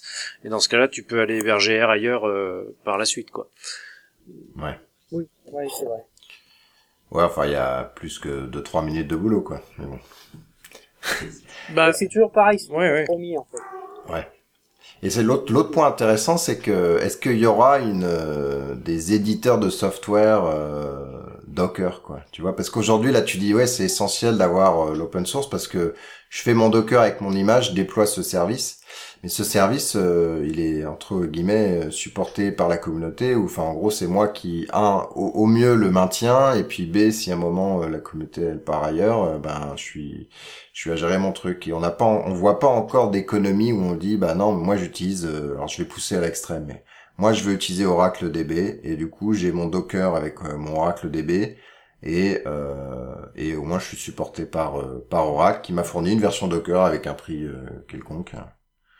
Ben, mais c'est pas le cas encore tu vois. Ouais mais c'est c'est la c'est l'idée derrière ces VM euh, Oracle dans Azure tu vois. Euh, Oracle, ils vont créer leur propre euh, service de cloud hein, et en même temps, euh, ils fournissent leur software dans Azure de manière supportée, etc. Euh, donc toi, le développeur, alors après, il va falloir. Aujourd'hui, il y a encore des, des, des asymétries dans le marché, c'est-à-dire tu as le deal Oracle-Microsoft. Hein. Il n'y a pas le deal équivalent entre Oracle. Si, je crois qu'ils ont un deal avec Amazon aussi, mais ils n'ont pas de deal avec Google. Hein. donc tu trouves pas tous les services partout. Ou Red Hat, je crois que tu sur euh, au niveau de l'OS, tu le trouves chez Google, mais pas chez Microsoft. Ouais. Amazon, euh, Google, on... et pas chez vous, ouais, c'est ça. Voilà, donc t'as un peu le, t'as un peu ces, ces dissymétries dans le marché qui, à mon avis, vont se régler avec le temps. On en reparlera dans deux ans, tu vois, mais tous ces trucs-là, à mon avis, ce sera relativement équalisé. Euh, après, Docker, c'est un moyen de packager tes, tes, services en fait et de les vendre. Euh, donc ça, ça va être intéressant de voir aussi comment va évoluer. Euh, euh, Est-ce que ça va évoluer vers une marketplace euh, de containers euh, Tu vois, c'est la manière dont tu packages tes microservices. Est-ce que tu vas les vendre de cette manière-là?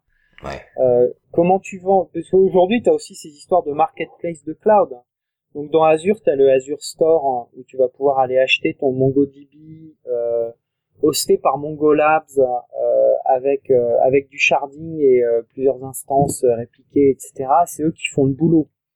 Euh, et t'as ça, je crois que t'as une marketplace similaire sur Amazon. Euh, Google, je me souviens plus s'ils en ont une ou pas déjà. Cloud Foundry, on était en train de lancer. Bah, Google, ils ont la marketplace de Google Apps au moins. mais qui est plus. Ouais, alors il y a la marketplace de Google Apps, mais c'était plus orienté vraiment software as a service plus que pour les end users. Ouais, c'est vrai. Mais pour le pour le cloud, pour les développeurs, je sais pas s'ils l'ont déjà, euh, mais ils, ils ont ils auront quelque chose sous cette forme-là, quoi. Donc chacun aura ça, et puis en dessous, alors est-ce que tu vas avoir une marketplace pour les Docker containers? Là tu dis, euh, je veux mon container Oracle, comme tu dis, et je vais me le déployer sur euh, euh, deux sur Azure, deux sur Amazon en faisant de la réplication entre les deux. Qui, qui maintient ce genre de truc Il y a encore plein de questions euh, auxquelles il faut répondre euh, Mais sur ces trucs-là. mettons que l'approche Docker là, ça, ça gagne le monde, d'accord? Vous, vous redevenez, euh, enfin vous devenez avec, en étant Azure, euh, Amazon, etc. vendeur de CPU et de storage, etc. Pas forcément Ah, beaucoup d'argent à faire là-dessus, tu vois. Ah bah ça c'est ça c'est comme ça que tu vois, mais euh, euh, nous on, on commence aussi à développer des services de plus haut niveau, genre Az- Azure ML. Ouais. euh, où là, euh, effectivement, il n'y a pas d'équivalent ailleurs. hein. Tu, tu devrais, tu devrais regarder. C'est ça. Il y- avait un système de qui s'appelle le Google Prediction API, hein, euh, qui était beaucoup plus simple et donnait beaucoup moins de, euh, enfin beaucoup moins de possibilités de customisation en fait. Azure ML, c'est un vrai toolkit euh, pour faire du machine learning où tu as beaucoup plus de contrôle sur les algorithmes. Euh, ce genre de truc, en fait, pour moi, le cloud va évoluer vers des, enfin, les, les, les fournisseurs de cloud vont évoluer euh, dans une direction où ils vont offrir de plus en plus de services de haut niveau, en fait. Donc, je dirais que les services de bas niveau euh, d'infrastructure et de plateforme, hein, c'est un peu le, c'est la barrière d'entrée, c'est ça qu'il faut offrir par défaut pour que les gens viennent chez toi. Euh, mais là où ça devient vraiment intéressant, c'est euh, quand tu commences à offrir des services de plus haut niveau euh, et qui notamment en fait s'appuient beaucoup sur les données. Euh, et alors là, il y, a une, une autre discussion très intéressante. Ça, je sais pas comment ça va évoluer. Euh, C'était un de mes copains de VMware, là, Dave McCrory. Il avait, il avait créé ce terme data gravity. Euh, son argument, c'était de dire la, les données ont, ont, ont- un peu l'équivalent d'une masse, euh, et donc ils attirent les traitements. Donc tes traitements vont aller se faire faire autour des données. Euh, C'est un peu le principe qu'il y a derrière MapReduce en fait.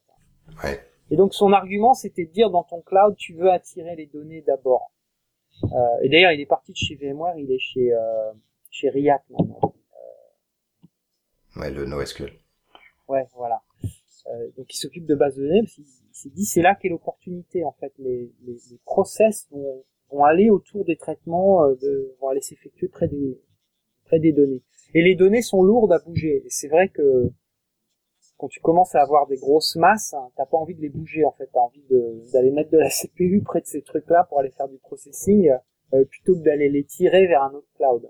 Bah ouais, parce que quand j'ai 30 Tera aujourd'hui en bande passante, si je veux le passer de Azure à Amazon, euh, bon bah ça va prendre un temps. euh, Ouais, alors ce y a- quoi. ce qu'il y a- voilà, alors il y a, y, a, il y a des solutions du genre SneakerNet où tu, tu les fais t'exporter à un disque dur, euh, tu le fais envoyer chez Amazon où ils te le réimportent, et puis après tu fais de la synchronisation pour les diffs en fait.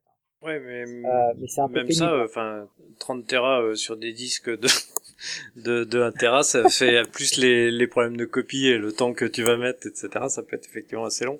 Non, il peut y avoir des, des Ouais, solutions ouais. plus genre ExpressRoute aussi qui permettent d'avoir des euh, de pas passer Ouais. par internet et d'avoir des bandes passantes qui vont jusqu'à 10 gigabits par seconde euh, euh, pour se connecter euh, à Azure donc qui, qui peuvent aider aussi pour déplacer la donnée mais enfin il y a il y a il y a quand même cette data gravity quoi. Et puis il y a aussi le fait que je pense que la donnée attire la donnée parce que plus t'as t'as de données diverses au même endroit, plus tu vas pouvoir euh, les joindre entre elles et donc plus tu vas pouvoir en tirer de la valeur quoi. Donc euh, je pense qu'il y a aussi cette, Ouais, ce, clair, ce- ce deuxième aspect quoi. Euh, c'est intéressant et ça pointe vers des questions suivantes, mais avant ça, avant pour fermer la, la parenthèse euh, Azure euh, Infra, c'est quoi les prix? Alors, ça change tout le temps, faut qu'on aille sur la page parce que Ouais, c'est ça, voilà. Tu, tu me poses une colle. là. Mais en gros, non, est-ce que, enfin, la meilleure façon de répondre à la question, je pense, c'est quand même de, de dire où est-ce que tu vas pour les trouver, parce que, en, et, et comment est-ce que c'est facturé euh, dans le principe, en fait. Mais euh, sur les prix eux-mêmes, en fait, euh, franchement, ça change vraiment très souvent. Euh, donc, faut aller sur euh, azure.microsoft.com et puis ensuite euh, aller dans l'onglet euh, pricing. Et là, il peut y avoir une, il y a une calculatrice, il y a aussi des pages de détails sur chacun des, sur chacun des services. En gros, sur une VM, ce qu'on va facturer, c'est par taille de VM. Donc il y, a, des, VM qui, sont effectivement avec des différentes tailles. Donc là où ça va inclure effectivement de la RAM, de la CPU, enfin un nombre de cœurs, un disque interne, etc. Donc tu vas payer ça, et ça c'est le temps pendant lequel euh, la VM est démarrée. Euh, tu vas payer également euh, le stockage, donc donc ça c'est le blob storage où tu vas payer bah, le la place que prend ton disque et puis les I/O que tu peux faire. Et puis tu vas payer la bande passante sortante, enfin pas la bande passante, mais le le volume de données qui sort du data center. Donc en gros, ce sont les trois composantes dans, dans le scénario le plus simple, qui est le scénario de la, de la VM, quoi. Euh, et là-dedans, l'essentiel du coup, il vient en général, euh, à moins que tu fasses du streaming vidéo, mais l'essentiel du coup, il vient effectivement de la VM elle-même, quoi. Euh, D'accord. Donc après, je sais pas si si on prend le le, un prix, euh, je sais pas, sur euh, une VM qui a 8 cœurs et 14 Go de RAM, euh, ça coûte à peu près un peu moins de 400 euros par mois, quoi, ou quelque chose comme ça. Donc, D'accord. Après, t'en as, enfin, t'as, as un peu différentes tailles, hein, mais et c'est aujourd'hui. Après, le temps, le, le temps que le podcast soit diffusé, si ça se trouve, les prix auront changé, quoi. Donc, ouais. Donc voilà. Ouais, je disais, ouais, elle a l'air pas mal votre votre calculatrice.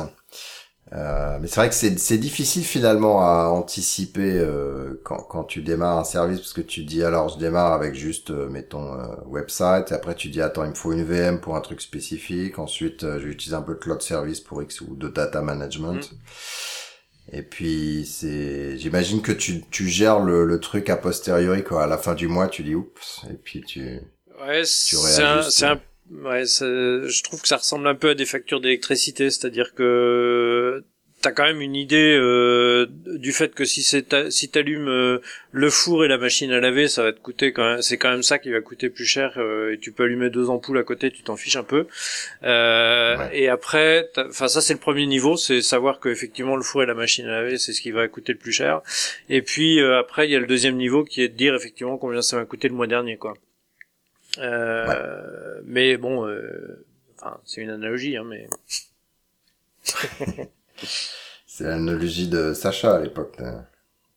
Que le cloud, ça deviendra comme l'électricité. Oui, oui, oui, oui, Je pense que du point de vue, enfin, euh, donc, on, on, a parlé de l'analyse, enfin de, de Azure Machine Learning qu'on va mettre dans le, la notion d'analytics. Euh, vous avez d'autres services un peu à valeur ajoutée euh, qui pour vous euh, sortent du lot du, du Yaspass que vous voulez mentionner? Bah, Il y a des services qui sont alors qui, qui, sont les services disponibles en tant que plateforme de service, donc typiquement le Hadoop as a service, qui est pas forcément différenciateur dans le sens où effectivement euh, que tu fasses tourner un, script pig euh, euh, sur HD Insight ou sur EMR ou sur un cluster Hadoop Google, ça va être le même script pig, donc il n'y a pas une valeur ajoutée spécifique.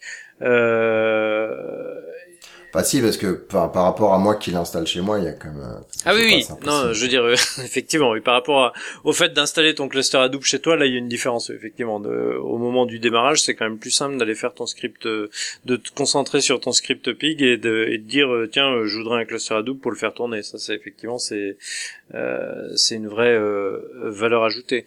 Euh, mais c'est pas forcément du même niveau que Azure ML où effectivement, enfin dans Azure ML tu vas avoir les deux aspects quoi. T'as le côté R as a service où là la valeur ajoutée est minime, et puis t'as aussi le fait que dedans on ait des algorithmes issus de la recherche Microsoft qui soient disponibles que dans euh, Azure Machine Learning effectivement. Euh, D'accord. Après, il y en a deux autres. Oh, vas non vas-y vas-y si tu veux.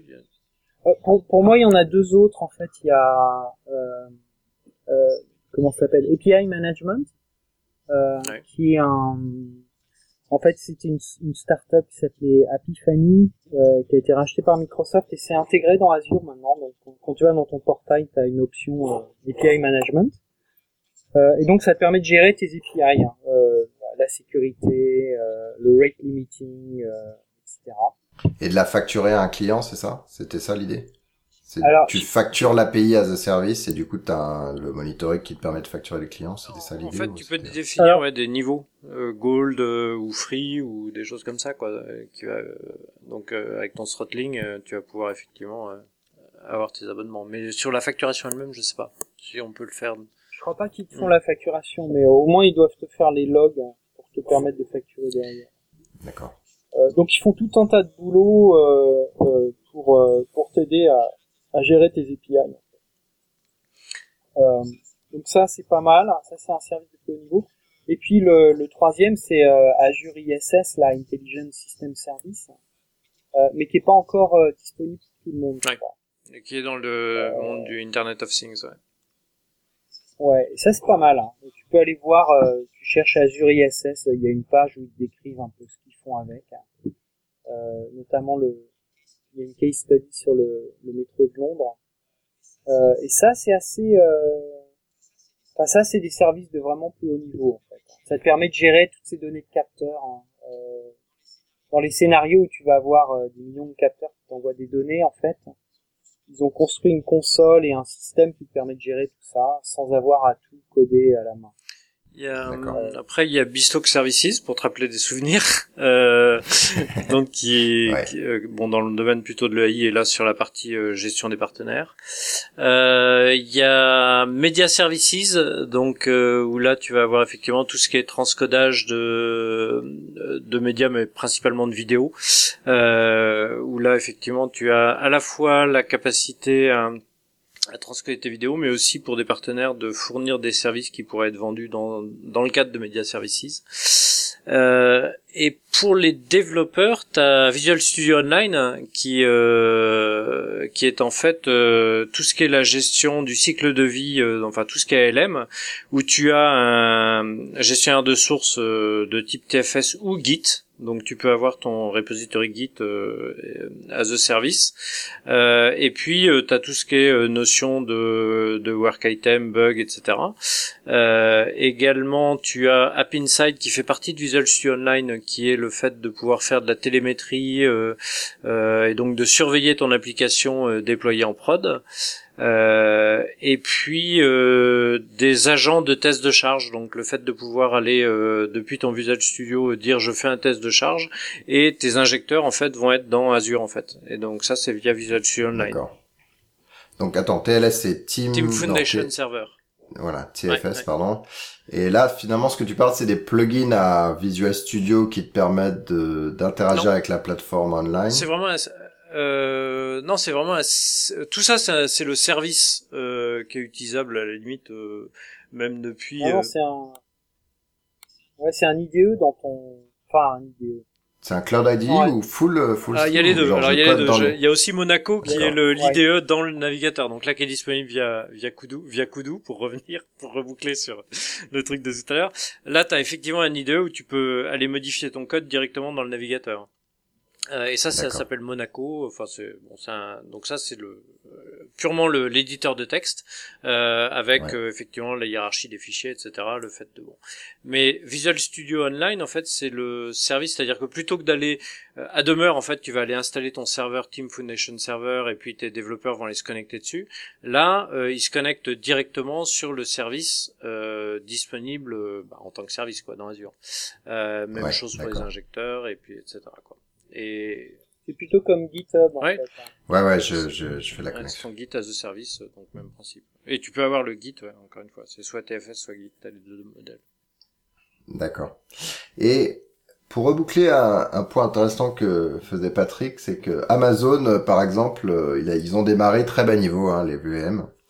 Et puis petit à petit, euh, ils sont en train de monter, euh, monter les stacks euh, qu'ils trouvent intéressants, y compris, euh, y compris en tuant des startups euh, qui euh, s'étaient entièrement appuyées sur Amazon et qui avaient, euh, qui avaient participé euh, à leur, à leur succès. Alors j'ai pas d'exemple précis, mais J'imagine une startup qui dit je vais vous fournir du euh, Hadoop, ou, ouais voilà, mettons du Hadoop, ça va être super bien.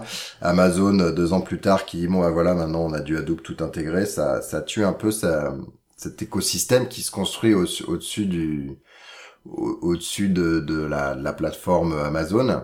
Et je me demandais euh, si tu avais une réflexion générale sur ce problème-là, parce que ça va exister euh, sur la plateforme Google, comme sur la plateforme Microsoft. Alors là, visiblement, vous avez parlé de rachat, donc c'est un petit peu moins violent, mais finalement, euh, c'est un choix plutôt qu'un autre. Quoi. Ouais, alors, moi, mon avis là-dessus, c'est que dans, dans tous les écosystèmes d'innovation, tu auras ce genre de phénomène. J'ai vu ça plein de fois dans, différents secteurs. L'exemple pire, c'était Twitter euh, avec leur API. Au début, c'était très ouvert, et puis après, ils ont dit, bah non, finalement, on va se focaliser sur le client parce que c'est lié à notre business model, et donc on va on va couper les API. On veut plus que des gens qui font de l'analytics, etc. On veut on veut plus de clients, quoi. Euh, donc quand, quand tu es un développeur et que tu décides d'aller travailler sur un sur un écosystème, euh, il faut que tu te poses la question euh, euh, vers quoi va cette plateforme ou ce, vendeur, vers quoi est-ce qu'il va aller? Quel est son avantage stratégique? Qu'est-ce que moi j'apporte là-dedans? Comment je me positionne par rapport à ça? Euh, donc je dirais les développeurs qui vont créer ces services au-dessus d'un écosystème doivent se poser la question. Faut pas y aller de manière naïve. Euh, ensuite, tu peux avoir, alors après, tu peux avoir ton opinion sur vers où euh, vers où les gros fournisseurs de cloud vont aller, mais c'est la discussion qu'on vient d'avoir. Je pense que tous ils vont essayer de développer ces services à haute valeur ajoutée. Euh, alors il y a des, parfois ils vont faire des rachats, d'autres fois ils vont le développer eux-mêmes. Euh, je dirais que pour les développeurs qui font partie de cet écosystème, il faut voir si euh, tu apportes assez de valeur par toi-même, euh, de manière à ce que tu puisses survivre dans cette dans un environnement multi-cloud euh, où t'apportes une valeur justement à être multi-cloud. Docker, c'est un bon exemple. Hein. C'est une boîte qui devient la Suisse un peu du cloud. Ils apportent une valeur sur tous les cloud providers euh, et euh, en fait. Euh, Cela dit, je sais pas comment ils vont faire de l'argent. Hein. Ah bah si avec le avec le Docker Hub et puis ils vont faire Docker Enterprise. Tu auras un Enterprise Server euh, pour faire ton ta registry interne. Euh, donc ça, ça, moi, je me fais pas trop de soucis pour eux. Je pense que leur euh, leur modèle, il est assez bien, euh, il est assez clair.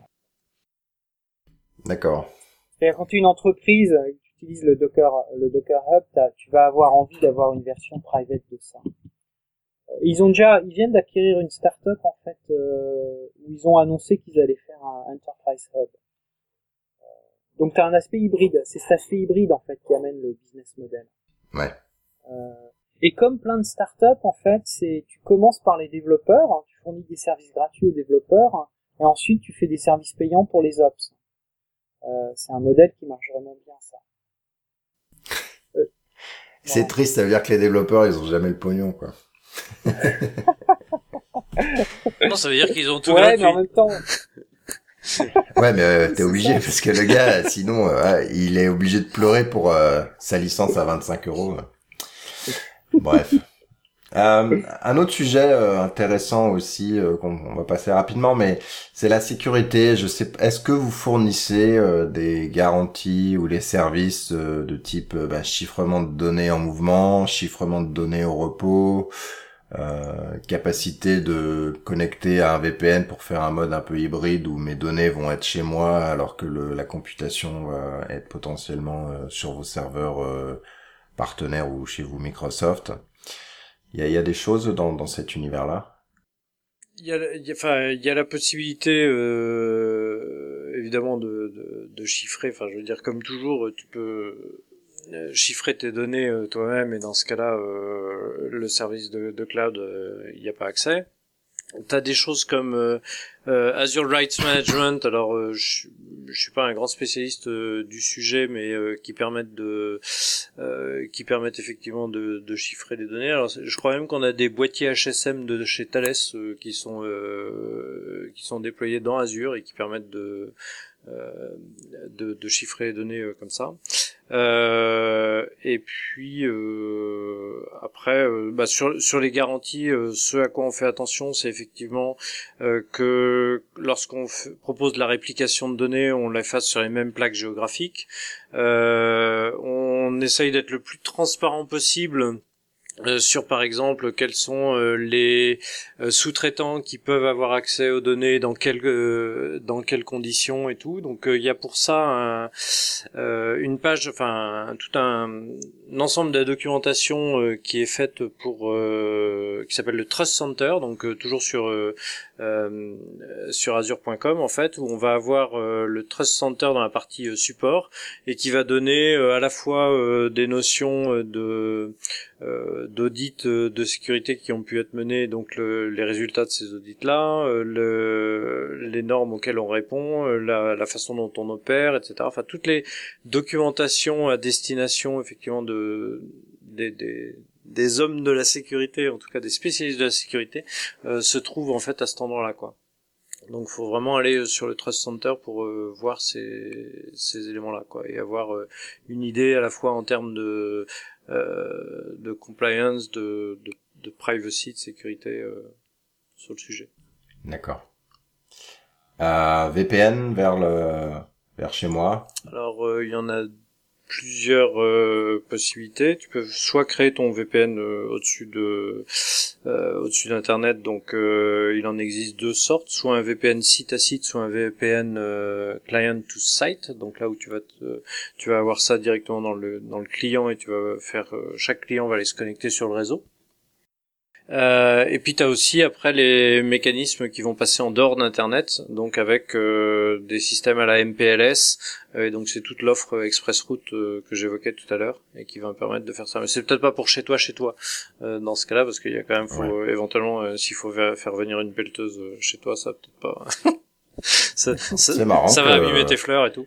C'est ça. C'est vrai, surtout au septième étage. C'est marrant que ça revienne ces lignes dédiées finalement. C'est un, des besoins euh, qu'ont, alors c'est plutôt pour les grands comptes, hein, mais euh, un des besoins euh, qu'ont les grands comptes en fait dans ce domaine-là, c'est non seulement d'avoir de la qualité de service et euh, et de la bande passante garantie, de, les, de la latence qui varie peu, etc. Mais presque surtout euh, de d'avoir la main sur et de comprendre par où euh, les choses sont routées et donc euh, en cas de problème d'être capable de diagnostiquer eux-mêmes euh, ce qui se passe. Alors qu'autrement ils ont un espèce de trou noir qui est internet et où ils savent pas effectivement par où par où ça passe et pourquoi ça marche pas quoi. Donc il y a cette notion. Ouais, pour donner un, un exemple hein, d'un grand compte avec qui j'ai bossé là-dessus en gros ils allaient installer ExpressRoute et ensuite ils allaient configurer le réseau de manière à ce que tous les appels sortants des machines qui étaient dans Azure hein, passent par leur réseau par des euh, par des boîtiers hardware en fait où ils loguent euh, tout ce qui se passe. Hein. Donc ça leur donne vraiment un, contrôle complet sur la sécurité des, des connexions. Quoi. Et ça leur permet d'intégrer ça dans leurs pratiques de sécurité existantes. D'accord.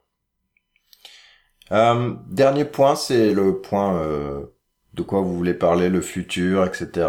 Euh, les liens pour aller plus loin, mais surtout, j'ai pas trop d'argent, je suis un développeur, euh, je vais en cachette là le week-end, le soir, euh, essayer quand même Microsoft, même si je viens du monde Java. Est-ce que je peux essayer à très peu d'argent ou à gratuit? Est-ce qu'il y a des, choses pour ça? Oui, il y a plein. Enfin, la plupart des services existent pour les développeurs euh, en mode gratuit. euh, typiquement, par exemple, euh, websites, tu peux avoir un website euh, qui tourne euh, tout le temps et qui reste gratuit en fait. Dans ce cas-là, la, contrainte principale qu'il va y avoir sur un website gratuit, c'est qu'il va être nécessairement comme il va avoir comme URL point enfin ce que tu as choisi .azurewebsites.net donc, euh, donc euh, si tu veux après euh, mettre un custom domaine, faut que tu payes un petit peu et tout. Il y a aussi le fait que bon, il y a une version de d'essai où là tu vas pouvoir avoir 150 euros pendant un mois de ressources que tu qui vont être dédiées. Et puis après ça, tu peux dire bah je reste sur sur ce compte-là et je le cap à euh, 0 euros. C'est-à-dire que si euh, je dépasse euh, les choses qui sont gratuites, dans ce cas-là, le compte se bloque. Euh, ou alors, tu peux choisir effectivement de payer. Dans ce cas-là, il se bloque pas, mais c'est ta carte bleue qui euh, qui est euh, débité. Donc euh, qui est la prochaine prochain élément de blocage. qui est le prochain élément de blocage, c'est ça. Euh, mais euh, donc si tu veux, tu as par exemple 5 gigas sortants de mémoire qui sont inclus. Euh, 5 gigas de données sortants qui sont inclus, euh, donc effectivement tu vas pas monter un YouTube gratuit, hein, mais euh, mais euh, si c'est pour héberger ton blog sur sur WordPress avec une petite base MySQL de, de 20 mégas, tu as ça disponible gratuitement quoi. Sur sur les VM, je suis pas sûr que tu que aies une offre de VM gratuite. T'as du stockage gratuit, t'as des bon donc la, à la limite, la façon la plus simple, c'est dans website, ouais. Ouais, alors moi je rajouterai un truc. En fait, euh, t'as bon, t'as, l'offre gratuite pour démarrer. T'as, t'as 150 euros euh, gratuits pour démarrer. Euh, ensuite, en fait, il y a trois offres différentes. Il y a les gens qui sont sous MSDN. Donc, si t'es dans une entreprise où ils ont une souscription MSDN, tu te débrouilles pour avoir accès à ça. Et là, t'as droit à, euh, 150 dollars. 115 euros, je crois. 115 euros. Moi, moi, c'est ce que j'utilise aux US. En fait, c'est ma souscription MSDN pour faire mes tests et notamment pour hoster mon blog euh, WordPress sur une machine Linux VM. Euh, donc, Linux VM, je mets la base de données MySQL sur la même machine et je m'en tire à, je suis break-even tous les mois. Les 115, ça suffit, quoi, pour une petite VM. Euh, ensuite, tu as le truc pour les startups. Hein. Donc, si tu fais partie d'une startup, hein, là, il y a un programme qui s'appelle Bispark. Ils peuvent avoir des, des services Azure gratuits. Et il y a une offre pour les académiques. Euh, J'ai estimant qu'aujourd'hui, c'est une offre pour les développeurs open source. Euh, mais bon, je suis sûr que ça va évoluer. Ouais, c'est un point intéressant parce que mettons que Là, sur Hibernate OGM, je décide que j'ai un backend sur euh, une de vos approches, la DocumentDB par exemple. Bon, bah pour tourner les tests, euh, faut que je me. Si ça se trouve, je peux tenir à, à pas beaucoup, mais ça fait un prix, euh, un petit prix quoi. Hmm. Ouais, ouais, tout à fait. Mais c'est vrai, c'est vrai d'un peu tous d'ailleurs, hein, de d'Amazon ou de ou des autres. C'est à un moment tu dis ah mais c'est super, c'est en service, mais après tu dis ah mais quand je fais mes tests unitaires si tout le monde, si je partage ma clé, que tout le monde lance les tests unitaires, ça va être intéressant. Ouais, c'est ça. Ta carte bloc. C'est ça. Ok, euh, des liens, bah envoyez-moi des liens que vous trouvez intéressants. Donc on a vu un azure.microsoft.com, c'est le, le, point d'entrée euh, générique. Mais si vous avez d'autres liens sur euh, rentrer dans cet univers, euh, je les mettrai dans les show notes. Ah bah super. Je t'enverrai des liens sur notamment le développement Java sur Azure. Ouais. Euh, et puis, euh, si vous avez, vous avez quelque chose à dire sur le, je sais pas, pour motiver les gens, plus? ouais. parce que, euh, enfin, euh, ce qui est euh, vraiment intéressant, c'est le côté infrastructure as code en fait. Hein, c'est vraiment ça qui est, qui est intéressant. Si vous êtes développeur, enfin, c'est, c'est un peu la même histoire que sur les sur les containers où tu peux avoir effectivement, euh, mais là c'est carrément des, VM et tu peux en avoir euh, euh, assez facilement. Et il y a des choses aussi qui sont le, côté euh, élastique où tu peux avoir plein de choses pendant peu de temps euh, fait que tu peux avoir des choses à des prix modérés quoi. Tu peux avoir des euh, je sais pas je pense à des, des choses que sur HD Insight puisque c'est un peu le domaine sur lequel je travaille entre autres. Mais euh, tu peux avoir un, un job euh, Hadoop qui va tourner pendant deux heures avec je sais pas 80 cœurs et puis ça va te coûter 2 euros quoi.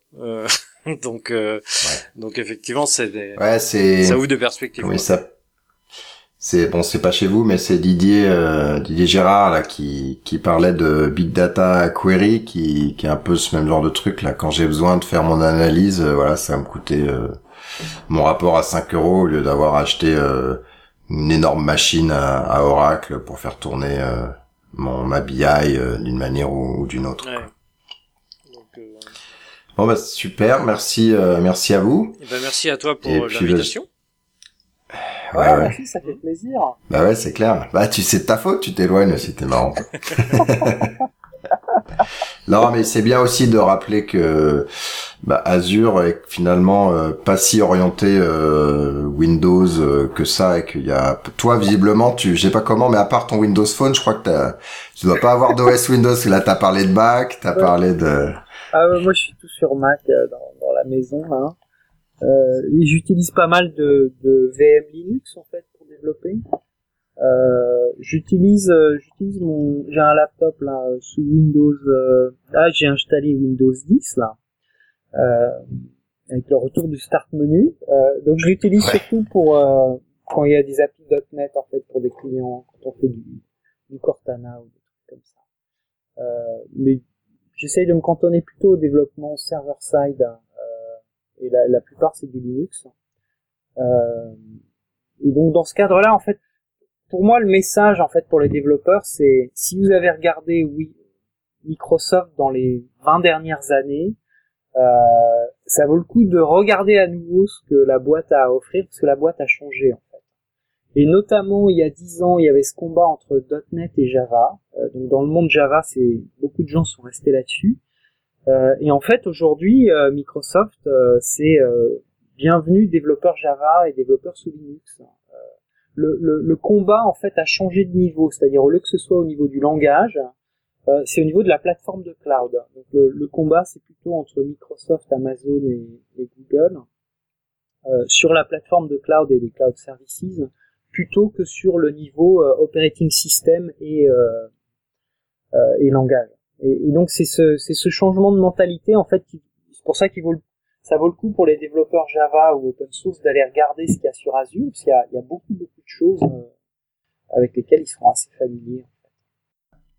As dit, ça reste la captation du développeur, mais c'est le, le corps de business de beaucoup de, de beaucoup de ah gens, euh, y compris nous, euh, voilà, Oracle, bah, etc.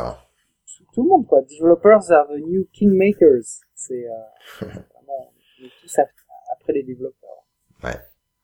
Super. Eh ben, j'espère que ça vous a plu, chers auditeurs. Et puis, euh, bah, à la prochaine. J'anticipe même plus les, les choses dont on va parler là. Parce que je suis complètement à la ramasse, mais euh, vous, verrez bien, voilà.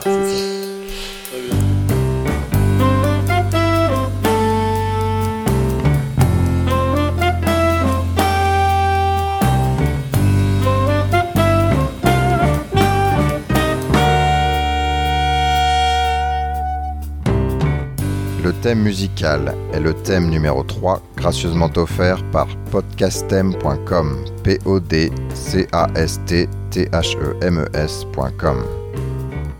Le logo a été dessiné par Nicolas Martignol, alias le Touilleur Express. www.touilleur-express.fr